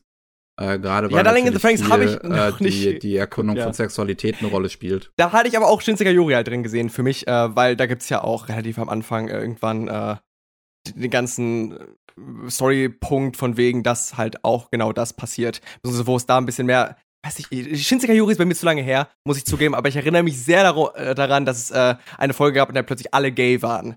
Ähm, das war, das oh, war so nice, ein Ding in Shinsekai ich ja noch Yori. gar nicht. Ich habe Shinsekai Yori noch nicht gesehen. okay, ja, ich, hier ist äh, Spoiler. direkt überzeugt. Auf die Liste. Ah, Los. Ich kann dir nicht mehr genau sagen, wie es kontextualisiert wird. Ich weiß nur, dass es passiert. Und äh, ja. Genau, deswegen hat, hat mich das halt so ein bisschen daran erinnert und äh, vor allem halt auch, weil Shinsekai Yori ähm, dieses postapokalyptische, ähm, ferne Zukunftssetting irgendwo hat, aber halt im Gegensatz zu Promised Neverland, deswegen mochte ich Promised Neverland, fand ich halt, mochte die erste Staffel ganz gerne, aber ich bin nicht so der Fantasy-Fan ähm, und es wurde ja halt alles sehr viel mit Fantasy kontextualisiert, äh, während halt halt hier mehr mit Sci-Fi kontextualisiert wird, das Setting, was existiert. Aber dann eben auch gleichzeitig die Zweiteilung zwischen zwei Story-Arcs, die parallel zueinander laufen, was ich total interessant finde, wo es da hin und her springt, wo Hm. da natürlich dann irgendwann bestimmt auch irgendwas damit gemacht wird, wie die, also wird jetzt natürlich auch schon, man weiß schon grob, wo sie sich äh, verbinden, wieder Verbindungen bestehen, weil die beiden, die zusammen in der Außenwelt unterwegs sind, ähm, in der apokalyptischen Außenwelt, ähm, sind auch eben auf der Suche nach einem Ort namens Heaven, wo angenommen wird, dass es wahrscheinlich der Ort ist, ähm, wo die ganzen Kinder ähm, so, ja, sind. Das heißt, da wird natürlich dann die Verbindung bestehen, aber wie genau es verbunden wird, ist natürlich dann äh, sehr großes Mystery. Und ich finde halt sehr schön, wie bisher nicht sehr viel erklärt wurde. Es wurde sehr viel einfach in die Welt reingesprungen. Ist, man, dadurch weiß man irgendwie, anscheinend ist die Welt irgendwie, gab es irgendeine Katastrophe und irgendwas ist passiert und da sind irgendwelche Monster aufgetaucht. Ähm, und auf der anderen Seite hat man halt eben diese Kinder, die da in dieser Anlage sind, äh, offensichtlich in geschützter ähm, Fass Verfassung. Und es wird nie so wirklich bisher erläutert, was genau vor sich geht und was genau passiert ist. Und man wird einfach sehr stark da reingeworfen und es wird dann langsam jetzt nach und nach immer mehr äh, einzelne Details werden immer weiter enthüllt darüber, wie genau diese Welt überhaupt funktioniert. Ja, und das finde mag ich das. sehr schön gestaltet. Ja, genau, auf jeden Fall. Ich mag das, wenn ihr ein Anime mich wie einen erwachsenen und intelligenten Menschen behandelt. So, im Sinne von wegen, ich muss dich hier nicht alles mit dem Löffel füttern. Du musst nicht gestopft werden wie eine Gans. Wir brauchen nicht Exposition. Wir schmeißen dich rei. Dann darfst du lernen zu schwimmen. Ach ja, ich bin so gespannt. Ushio Soundtrack, dann auch noch einfach die jedem einen meiner Lieblingsmanga den Ushio Soundtrack. so, ich bin voll dabei. Und das sieht, es sieht auch visuell bisher absolut großartig aus. Also die Kämpfe sind anim großartig animiert bisher alle. Ähm, also ja, auch auf der Ebene hat's mich auf jeden Fall sehr, hat's mich sehr gekriegt. Ähm, Das einzige Problem, was ich halt wirklich sehe, was ich bisher auch gehört habe, ist, dass es ein bisschen. Ja, der Manga hat so ein paar Fanservice-Probleme, die Mhm. ich finde, man auch. Ich finde die Manga einfacher zu ignorieren. Ähm, weil es halt auch Weil man einfach halt ein Panel ist, wo ich halt Ja. mit meinen Augen schnell drüber drü- gehen kann. ja. Ähm, beim Anime, ich habe gehört, nimmst es nimmst ein bisschen zu viel Zeit ein.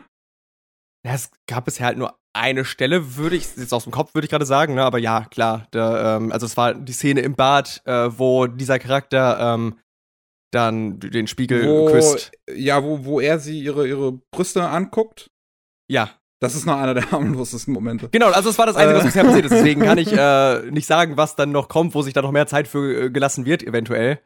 ähm, Aber Ach gut, wenn Gott. das noch eine der harmloseren Sachen ist, dann bin ich mal äh, gespannt oder so. Ja, nee. Oh Mann, ey, ich frag mich, ob ich irgendwie. Manchmal bin ich mir nicht sicher, was meine Einstellung zu solchen Sachen ist. Weil. Der Kontext, das Problem bei Heavenly Delusion, der Kontext macht's nur schlimmer. Ach so, ja, der das war so viel schlimmer, holy shit. Das ist so lustig, okay. Ähm, ja, ich kann sich, ich kann sie ohne Spoiler fragen. Ich sag's jetzt lieber noch nicht, aber es ähm, gibt dann eine Zeile so am Ende der zweiten Folge, wo etwas äh, erstmal so gesagt wird. Da denkt man, okay, cool, vielleicht cool, vielleicht auch nicht cool. Und dann kommt der Kontext der nächsten Folge und holy shit, no, what have you done? ja, ja, ja.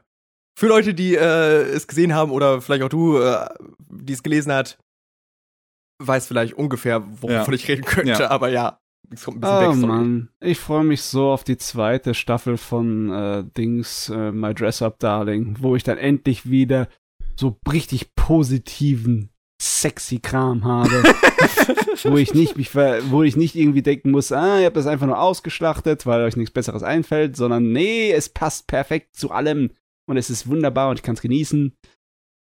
Ach ja. Ach ja, Aber auf jeden Fall Disney Plus, ne? Disney Plus scheint eigentlich relativ egal zu sein, welchen Sorte von Anime es holt. Ne? Egal, Ja. ob es ein verwachsenes Kino ist, ob es wirklich äh, für ein Publikum ist, das Anspruch verlangt oder ob es wirklich was ganz Schräges ist. Ähm, die holen sich einfach nur Anime und sagen sich, ja, ja, der, meiner, meiner, meiner. Aber irgendjemand scheint auch Ahnung zu haben bei Disney, weil die holen sich ja nicht den Schrott. Bisher glaube ich nicht, wobei sie sich Nee. die zweite Staffel von Tokyo Revengers geholt haben. Und äh, nein, ich habe sie noch nicht gesehen, aber ich habe tatsächlich selbst von den Tokyo Revengers Fans gehört, dass sie den nicht mögen. Oh, okay, äh, okay. Von daher, Mhm. ich äh, bin gespannt. Ich wollte es ja sowieso weitergucken. Vielleicht irgendwann, wenn ich mal wieder Disney Plus hab. Hm. Hm. Naja. Ja. In letzter Zeit gibt es ja Gründe dafür. Ne? Die neueste Mandalorian-Serie ist auch zu Ende gegangen. Das interessiert mich gar nicht so sehr. Hm. Ja. Zweite Staffel anders, glaube ich, wenn ich dann, wenn Ah, ich wieder da okay. bin. ja, ja, ich habe ein paar mehr Star Wars-Fans bei mir in der Bekanntschaft, die, die hypen da sich ein bisschen auf. Na gut, ähm, dann. Ich muss gerade überlegen. Matze, wärst du jetzt, glaube ich, wieder. Äh, ja, ich wäre wieder dran. Ich hab noch einen aus der laufenden Solo, den ich noch nicht angesprochen habe, den ich unbedingt erwähnen möchte, weil er fantastisch ist. Okay. Und das ist Insomniacs After School. Oh ja, da bin ich Oh. auch sehr gespannt drauf. Ja, das ist, also wenn man schon die Worte erwachsen und Anspruch in den Mund genommen hat, das gehört dazu. Es bin, wirkt das ja das ist das Ding, was eigentlich den Usher-Soundtrack auch hätte bekommen sollen. äh, ich glaube, das würde hier 100% zu passen. Ja, auf jeden Fall. Ähm, ganz kurz, es geht um zwei Oberschüler, die nicht schlafen können nachts. Und das belastet sie natürlich sehr, sowohl psychisch als auch mental. Also physisch und als auch mental. Und sie ähm, finden einen Ort, wo sie es tatsächlich es schaffen, sich zu entspannen und ein paar Minuten Schlaf zu kassieren. Und das ist das äh, Sternenobservatorium ihrer Schule. Aber das ist eigentlich nur ein Dings, wie heißt nochmal, ein Abstellraum, weil es ke- keine Leute mehr gibt, der da in einem Club das benutzen. Und ja, wie es halt so kommt, ne, so fast werden sie äh, da vertrieben, aber es kommt gut daraus, dass sie dann halt jetzt doch den äh, Astronomieverein wieder aufmachen und dann dort leben können. Äh, beziehungsweise leben können, dort, dort abhängen können. Ähm, es ist klasse gemacht. Es ist wirklich super gezeichnet. Es erinnert mich an so viele Sachen, die ich liebe. Es erinnert mich ein kleines bisschen an äh, die Art und Weise, wie Mitsuru Adachi Geschichten erzählt. Ne? Und Mhm. unser Baseball-Mangaka, unser großer. Es äh, erinnert mich ein kleines bisschen an so, ähm, so Entspannungsanime wie ähm, Yokohama Shopping Trip. Es erinnert mich auch ein gutes Stück an solche Sachen wie äh, Call of the Night, weil sie Mhm. halt auch nachts äh, wach sind. Nur hier geht's dann eher ums äh, Nachthimmel fotografieren als um Vampire. Aber du, die, die Atmosphäre, diese lässige Art und Weise, wie die Leute umgehen, das ist wieder mal Teenager, die nicht wirklich wie Teenager sich benehmen, sondern wie extrem Erwachsene. Ja. Deswegen ändert es mich auch ein bisschen an Mitsuda Adachi. und das ist einfach wunderbar. Die Chemie zwischen unseren beiden Hauptcharakteren ist, ist herrlich. Ist sehr, sehr gut. Aber es ist größtenteils eine Entspannungsserie. Da passiert nicht viel Action. Es ist äh, Slice of Life mit weniger niedlich, sondern eher äh, beschaulich, so ein bisschen, äh, ja, charmant, würde ich behaupten. Es ist sehr charmant. Charmant und atmosphärisch. Und wirklich fantastisch geschrieben. Also, ja, wenn der, wenn der Autor von dem Mangaka ein Buch äh, schreiben würde, ich würde es lesen. Definitiv sofort. Ohne zu wissen, was der Inhalt ist. Ich würde In dem Fall holen. ist es eine Frau. Äh, ah, Ah, okay. Nice. nice. ist halt wirklich unmöglich zu sagen, ne? weil ihr Stil ist so schnörkellos und ähm, so, ich weiß nicht, wie sagt man dazu? Die, die schafft es, das alles wirken zu lassen, als hätte sie sich da keine Mühe geben müssen. Nicht die geringste. Als wäre okay. es natürlich aus ihrem Hirn auf die, auf die Blätter geflossen. Weißt du? So. Das klingt schön. ja. Deswegen, äh, also ist, ist wunderbar, das Gerät. Aber es ist halt auch nichts Aufwühlendes. Ne? Es ist ein ganz langsamer, ganz langsamer Slowburner. Das glaub, natürlich. Den werde ich auch sehr mögen. Macht's natürlich nicht unbedingt zum großen, äh, ja, Magneten fürs Publikum. Aber ich finde das super. Das ist für mich mein Schläfer-Hit. Haha.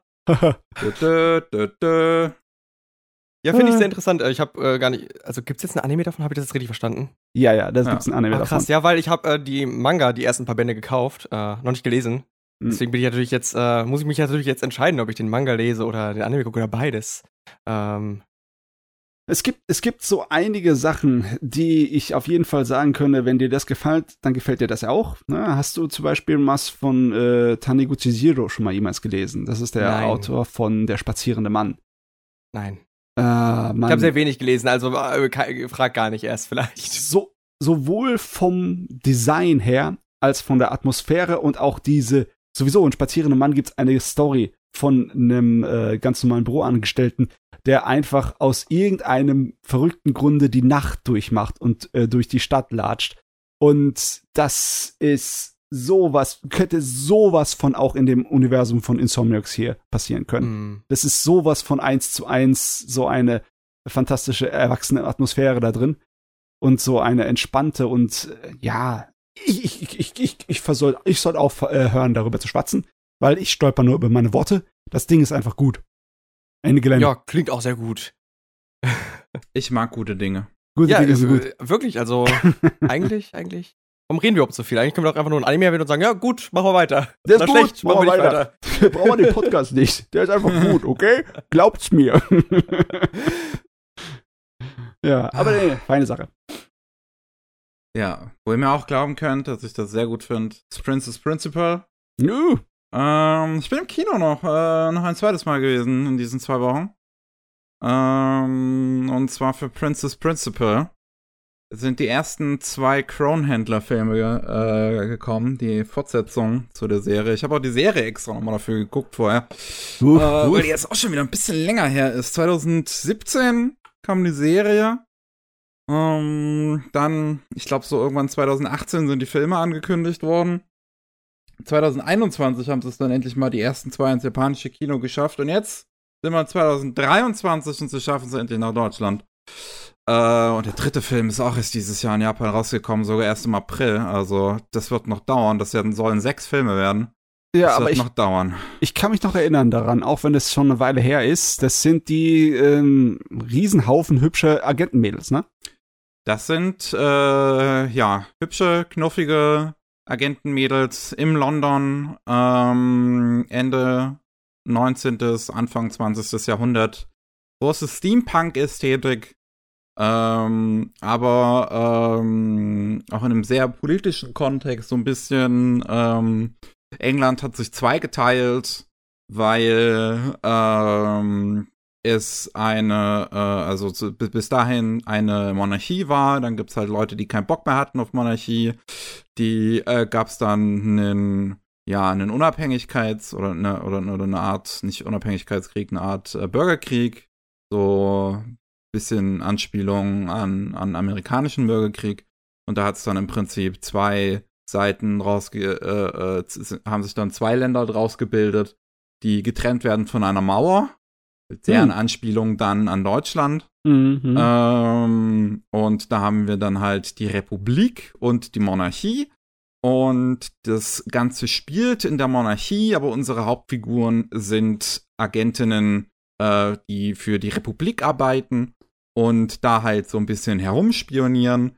Ähm, sind halt alles noch relativ junge Mädels, ähm, die meisten zumindest äh, halt noch underage ähm, und schleusen sich an eine Schule halt ein, an so eine, so eine super fancy Megaschule, äh, wo auch die Prinzessin ähm, ist, die, die, ja, von der, von der Adelsfamilie, von der sich dann aber auch herausstellt, dass äh, die Protagonistin Ange eine Vergangenheit mit der hat und die Prinzessin dann einfach auch zur Agentin wird und äh, das natürlich ihre, ihre Position ganz doll ausnutzen kann. Ähm, für, für, für Agentenmäßiges. Die Serie finde ich fantastisch. Die sieht super gut aus. Sie hat eine unfassbar geile Ästhetik.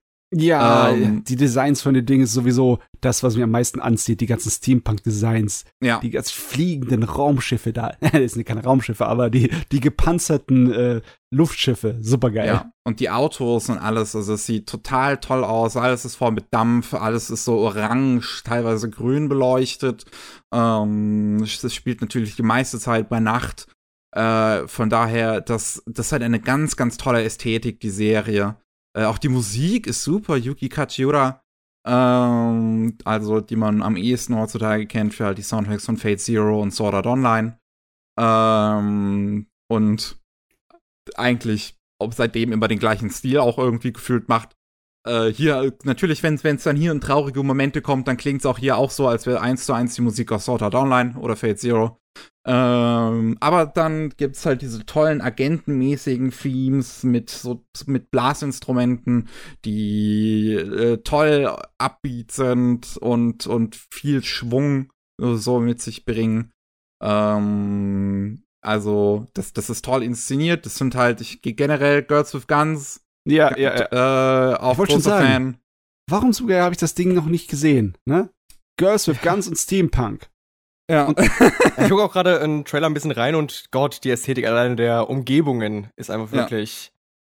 Ich mag auch die Character Designs halt sehr gerne. Es ist der Character Designer, äh, wie heißt er nochmal? Kuroboshi heißt der, glaube ich, der Zeichner von Kinos Reise.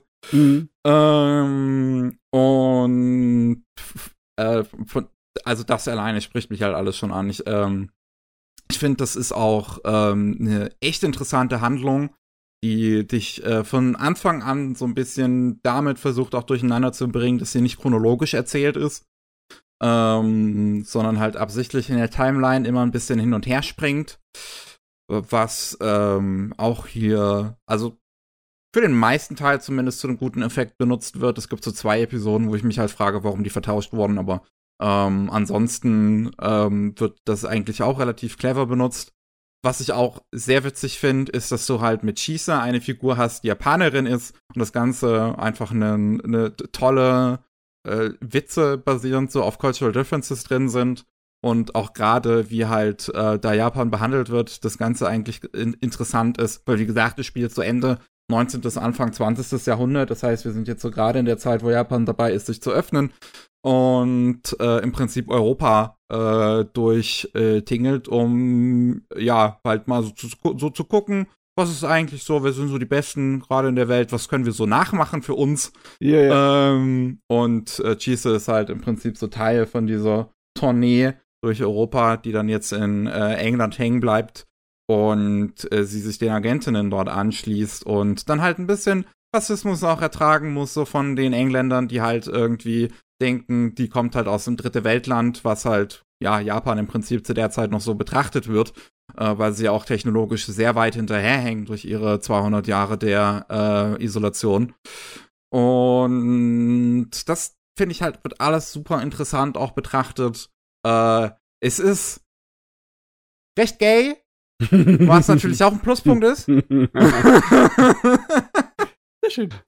Es gibt, es gibt dieses wundervolle Lied, äh, Lied, dieses wundervolle Meme von der Schlussszene, äh, wo dann die Untertitel ausgetauscht werden, äh, so dass da irgendwie Ange zu der Prinzessin sagt, I'm a lesbian, äh, les, lesbian, les, les, und, und dann die Prinzessin sagt, it's, it's okay, lass dir Zeit.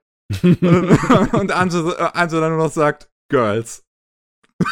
Ja, ja, ja. Ich glaube, das habe ich, ich liebe gesehen. dieses Meme. Das war sehr gut. Ja, doch, doch, das habe ich gefühlt. Und ähm, ja, das kommt halt aus der Serie. Ähm, das ist natürlich nicht, was sie in der Szene sagen, aber es might as well. Also wer sollte sie, finde ich, sollten sie. It might as well be. Und die, die, die Filme setzen das jetzt halt fort. Die bauen ähm, natürlich auf einen großen Plot-Twist auf, der am Ende der ersten Staffel kommt, ähm, wo ich jetzt versuche, ein bisschen drum herum zu reden. Ähm, aber es ist, es ist, es bleibt spannend. Ähm, es, es wird halt eine neue äh, äh, Gruppe jetzt im Prinzip eingeführt, die man im ersten Film noch nicht so wirklich in Aktion sieht. Die wird ein bisschen nur angedeutet.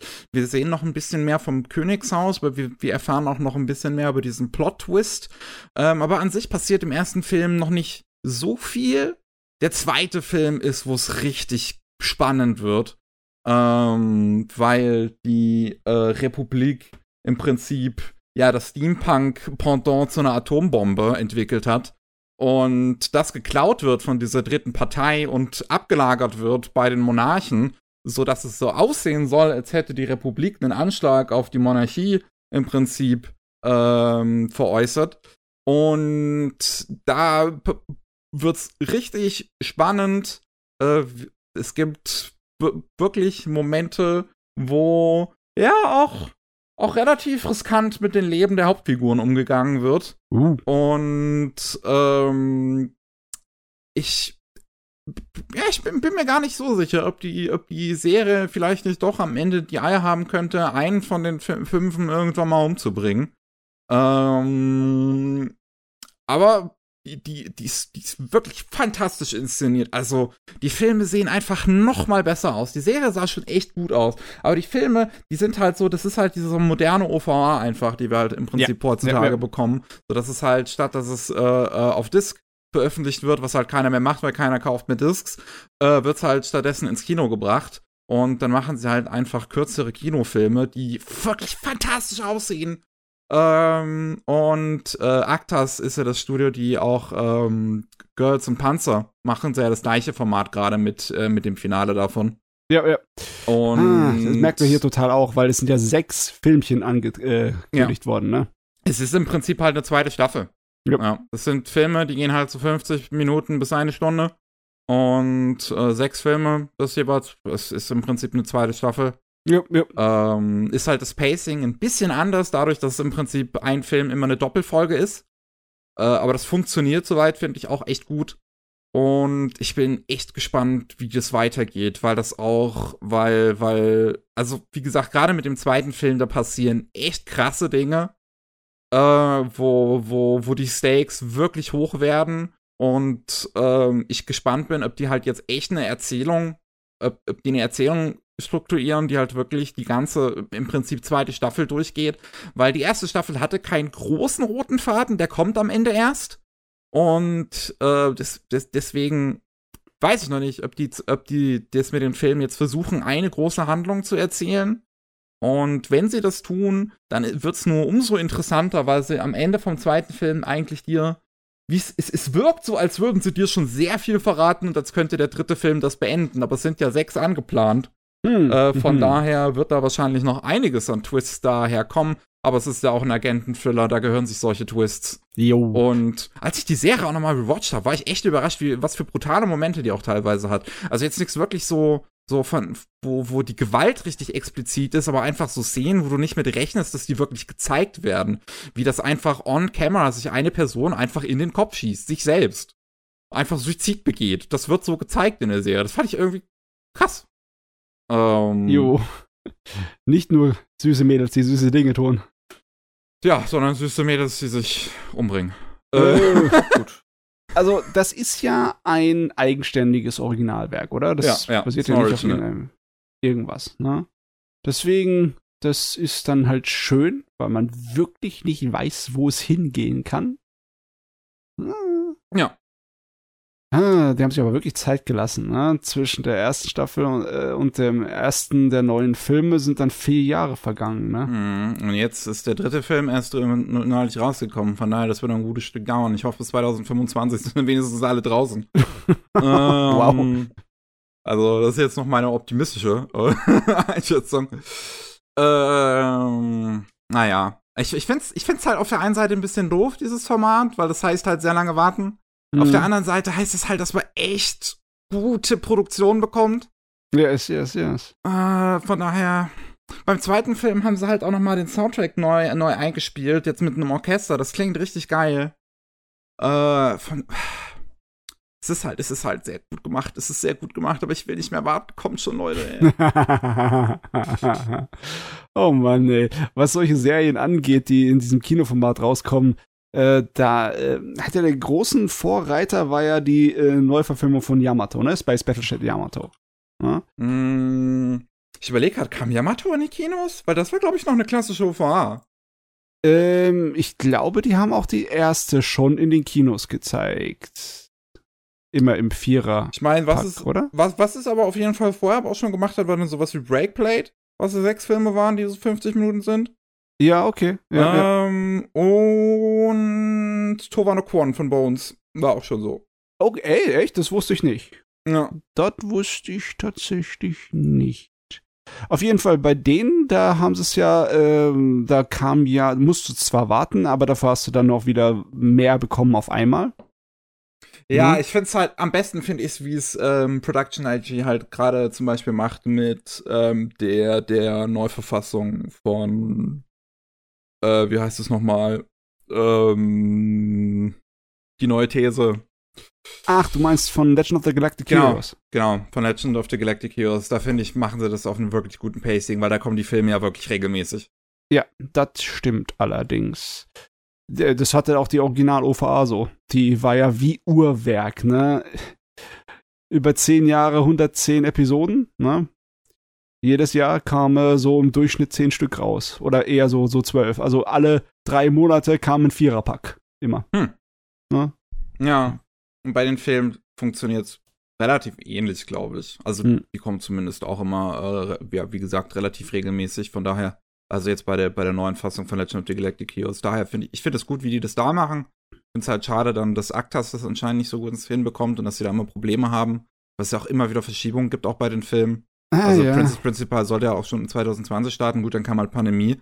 Mhm. Ähm, aber soweit ich weiß, zieht sich jetzt halt äh, hier Girls und Panzer das Finale auch schon ewig in die Länge. Ach jo, ach jo. Es gibt so viele Anime, da stört es mich ehrlich gesagt gar nicht, dass ich keinen Druck habe. ist mir recht. Ja, bei, bei Princess Principal kannst du im Prinzip noch ein bisschen warten, bis es fertig ist. Ja. Ist ja auch jetzt Gott sei Dank nicht so unglaublich viel Material, ne? Es sind eine zwölf Episoden Serie und zwei Filme jetzt bisher draußen, ja. ne? Oder sind es drei? Der dritte jetzt? Film ist halt, wie gesagt, der ist halt jetzt im April in ah, okay. Japan rausgekommen. Okay, also noch, noch nicht für uns. Okay. Ja. Okay, ähm, habt ihr noch was? Ähm, pff, nee, ja, nicht, so wirklich, ne? wirklich ne? ne? Ich denke auch schon, Co werdet eh noch drüber reden, früher oder später. Auf jeden Fall. Deswegen. Dann, ja, okay. Nee, habe ich jetzt auch sonst nicht so viel zu sagen, was jetzt weltbewegend wäre wahrscheinlich. Dann würde ich noch mit einer Kleinigkeit abschließen. Ja. Äh, ich habe nämlich noch einen Manga gelesen. Emanon ist jetzt bei uns rausgekommen, die mm, Tage. Den habe ich schon gekauft, ja. ah, den kann ich dir nur sehr empfehlen. Ich habe den heute fertig gelesen. Ja, oh, der ist fantastisch. Sobald ich mit meiner Hausarbeit fertig bin. also, ja. Emanon, ähm, No Name rückwärts die Geschichte, wie ein junger Student 1967 auf eine Fähre steigt, die einmal im Prinzip Japans Insel von Norden nach Süden oder, ich, oder andersrum, ich weiß jetzt nicht mehr wie rum, aber äh, halt im Prinzip einmal in der Länge äh, de, da durchtuckert und das halt seinen ganzen Tag dauert. Und ähm, ja, dieser junge Student weiß nicht so ganz, was er im Leben machen soll. Ist halt jetzt eher so jemand, der sich jetzt halt so gedacht hat, ja, ich reise mal ein bisschen durch die Gegend und trifft da auf der Fähre eine junge Frau, die sich ihm nur als Emanon offenbart und ähm, ja, die so ein bisschen hippie-mäßig unterwegs zu sein scheint. Die hat jetzt nicht wirklich viel Gepäck bei sich. Sie redet auch nicht wirklich großartig drüber, was sie jetzt eigentlich vorhat. Ähm, aber die beiden kommen dann so langsam in ein Gespräch, was halt vor allem dadurch interessant wird, dass Emanon erzählt, dass alle, dass sie sich an die gesamte Geschichte halt der Ex die gesamte Geschichte der Existenz im Prinzip erinnern kann also an drei Milliarden Jahre an, an Leben. Und ähm, dann philosophieren die da halt so ein bisschen drüber und, und versuchen vielleicht so ein bisschen den Sinn von Emanon zu finden. So, warum kann sie das? Und ähm, was würde das bringen? Und das finde ich super. Das ist fantastisch geschrieben. Äh, die beiden Hauptfiguren haben eine tolle Dynamik und auch wie sie, wie sie dann halt über, über Emanons Leben philosophieren oder allgemein so ein bisschen über das Leben philosophieren. So, was bringen einem Erinnerungen eigentlich überhaupt? Und äh, was, und, und bei, bei Emanon, oh, ihr, ihr fällt es langsam schwer, sich dann halt das, an das alles zu erinnern. Also, ihr fällt es nicht schwer, sich an was zu, zu, erinnern, sondern es tut einfach mittlerweile weh, dass sie sich an so viel erinnern kann und halt auch an sehr viele schreckliche Dinge nun mal. Ähm, und das, das to toll erzählt, toll gezeichnet. Ganz, ganz tolle Zeichnung, wirklich ähm, so ein bisschen realistischer gehalten. Jetzt noch nicht so, noch nicht, nicht so ganz Jiro Taniguchi. Mhm. Das Gefühl, ja. gerade, aber gerade so auch der Stil von der Kolorierung bei den Farbseiten geht so in die Richtung. Ähm, und äh, hat eine wirklich, es hat eine schöne Stimmung. Es hat halt auch, es hat, ich, ich, finde es interessant, so beim Durchlesen, es hat Seiten, teilweise wirklich seitenlang, wo kein Dialog ist sondern einfach nur entweder Mimik von den Hauptfiguren oder, oder ein bisschen Gestik und oder so, so was sich so anfühlt wie so B-Roll-Footage, wenn sie irgendwie so, man sieht mal das Schiff von außen, wie das da gerade äh, in der Nacht durchs Meer fährt. Ähm, und das, das baut eine tolle Stimmung auf, wirklich. Äh, und dann hat es aber auch Seiten, wo das ganze Panel im Prinzip ausgefüllt ist mit einer Textbox. Äh, weil wenn sie dann reden, dann reden sie? äh, also, wie gesagt, geht es ja viel um Philosophie und über das Leben und das sind halt sehr lange und ausführliche Dialoge auch, äh, die aber auch wirklich spannend und, und interessant zu lesen sind. Und das endet auf eine auch wieder wirklich faszinierende Art und Weise. Ich kann ihn sehr empfehlen, den Manga. Ja, also es sieht auf jeden Fall auch schon von der Zeichnung so aus wie nur fürs Erwachsenenregal. Also ja. ich meine jetzt nicht nur ich meine jetzt nicht im Sinne von wegen äh, vom Inhalt, dass es irgendwie äh, äh, anrüchig wäre, sondern einfach nur ansprechend ohne Ende. Ja, ja. Ja, ja, ja. Auch thematisch ist total voll mein Ding wahrscheinlich. Deswegen, ich habe es mir auch ja direkt geholt, dass ich gesehen habe. Äh, so ist nicht. Aber ja, ich muss doch dazu kommen, mal die Sachen zu lesen, die ich auch kaufe. Das wäre vernünftig. Das wäre vernünftig. Ja, das ist ja nur ein Bahn, das ist ja nur ein Bahn. Ja, eben, genau. Das denke ich mir auch. Da ist meine Hemmschwelle immer sehr viel geringer, wenn ich sehe, ach, ein One-Shot, cool. Ach man, ich hatte so ein paar Autoren, die ich immer da verfolgt habe, weil sie solche Zeugs gemacht haben, aber äh, das ist eine Weile her. Was ich zum Beispiel immer mochte, waren so Leute wie Hiroki Endo, ne? Der halt auch massenweise äh, ernstere Geschichten gemacht hat. Mhm. Aber der macht seit, ja, seit 15 Jahren oder so eher so ähm, schonen Kram für Erwachsene. Hm. Ist nicht mehr so, so hardcore anspruchsvoll, sein Zeugs. Eher so trashig. Na, und äh, ich weiß gar nicht, ob der äh, Hiroaki Samura, also der ähm, Autor von äh, Dings, Blade of the Immortal, was der im Moment macht. Das war auch mein, äh, der Kerl, zu dem ich gegangen bin, wenn ich mal so richtig gut gezeichnete erwachsene Sachen haben wollte. Also ich finde es auf jeden Fall interessant hier, dass der Zeichner von Emanon Kenji Tsurata ist auch der Zeichner von Spirit of Wonder, der auch Anime bekommen hat. Ja, Ähm, das war auch ein klasse Ding damals. hat das Character Design von Abenoboshi gemacht. Äh, Abenobashi. Ähm, und war auch der Zeichner für die Light Novels von Skycrawler. Uh, okay. Ähm, also scheint jemand zu sein, der äh, generell erwachseneren Kram macht. Ähm, aber wenn ich jetzt, ich kenne halt das, das aktuelle Kram, was, was der gerade macht, nicht. Der hat anscheinend gerade zwei laufende Reihen, von denen ich noch nie gehört habe. Ja, nee, es ist so, so Zeugs, das nicht einfach so locker, flockig zu uns rüberfliegt, ne? Ja, Äh, wir sind leider nicht Frankreich. nee, sind wir nicht. Das ist so schön, dieses Interview, dass, ich- dass da die Tage mal das irgendwie durchs Netz ging. Das war, ist jetzt ein paar Wochen schon her, irgendwie ein, zwei. Ähm, von, mit, mit, mit einem japanischen Manga-Editor, der äh, d- drüber gesprochen hat, dass die Franzosen total verrückt sind. Weil die einfach alles lizenzieren. Und die fragen nicht mal, wie lange die Reihe geht, sondern die lizenzieren einfach.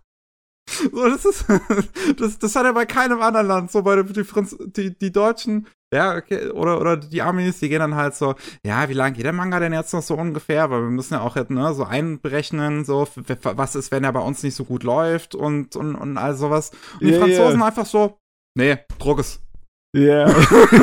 also bei anderen Leuten musst du verhandeln, die Franzosen schlagen dir sofort mit einem Bündel Geldscheine ins Gesicht.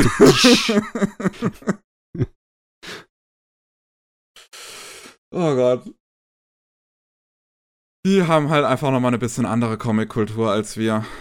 hm. Was echt ein bisschen schade ist. Das, das muss geil sein. Ah, Aber ich Mann. wäre auch nicht gern Franzose. Muss man abwägen, ne? Muss man abwägen. ja. Oh, geile Comic-Kultur oder oh, und Franzose sein? Oh, scheiße. Aber einmal im Leben, glaube ich, muss ich zu diesem großen, riesengroßen Comic-Festival, das einmal im Jahr in äh, Frankreich da läuft. Also ich meine, die haben sehr, sehr viele, aber die haben ein gigantisches. Die haben ein monströses, wo unsere ähm, Dings, äh, unsere Messen nicht wirklich mit ankommen. Unsere Leipziger Buchmesse sieht da kleiner aus dagegen. hm, wahrscheinlich, ja. Und da muss ich irgendwann mal hin. Aber das Problem ist, ich traue mich nicht. Ich kann kein Wort Französisch. Ja, und die gucken dich dann direkt böse an, wenn du mal was anderes sprichst als auf, außer Französisch. ja. Ach Gott, mal sehen. Na gut, dann soll es das gewesen sein für heute. Hm. Wir hören auf mit ein bisschen Frankreich-Hate. Das ist doch ein schönes Ende, da kann man doch gut aufhören, ja. Ah, ich bin noch nie in Frankreich gewesen. Deswegen, nichts weiter, nichts. Ich, ich, ich will nichts großartig dazu kommentieren. Ich kann, ich kann mir kein, kein eigenes Bild machen. Ähm, aber ich möchte natürlich äh, euch da draußen danken fürs Zuhören. Ich möchte dir danken, Tosti, dass du dabei warst. Ja, natürlich. Ich danke, dass ich dabei sein durfte wieder. Ah, Das war super. Äh, Gerade am Anfang, wir haben so lange über Susume und, und Shinkai Oh ja. gesprochen. Ähm, dann, ähm, wer natürlich mehr vom Tomatentoaster sehen möchte, der Kanal ist in der Beschreibung verlinkt. Und wer mehr von Matze und mir hören möchte, da gibt's jeden äh, Montag gibt's Anime Buster mit den Anime-Nachrichten der äh, vorherigen Woche. Und jeden Mittwoch gibt's Rolling Sushi mit den Japan-Nachrichten. Ähm, wir sind damit raus für heute. Tschüssi. Ciao. Ciao.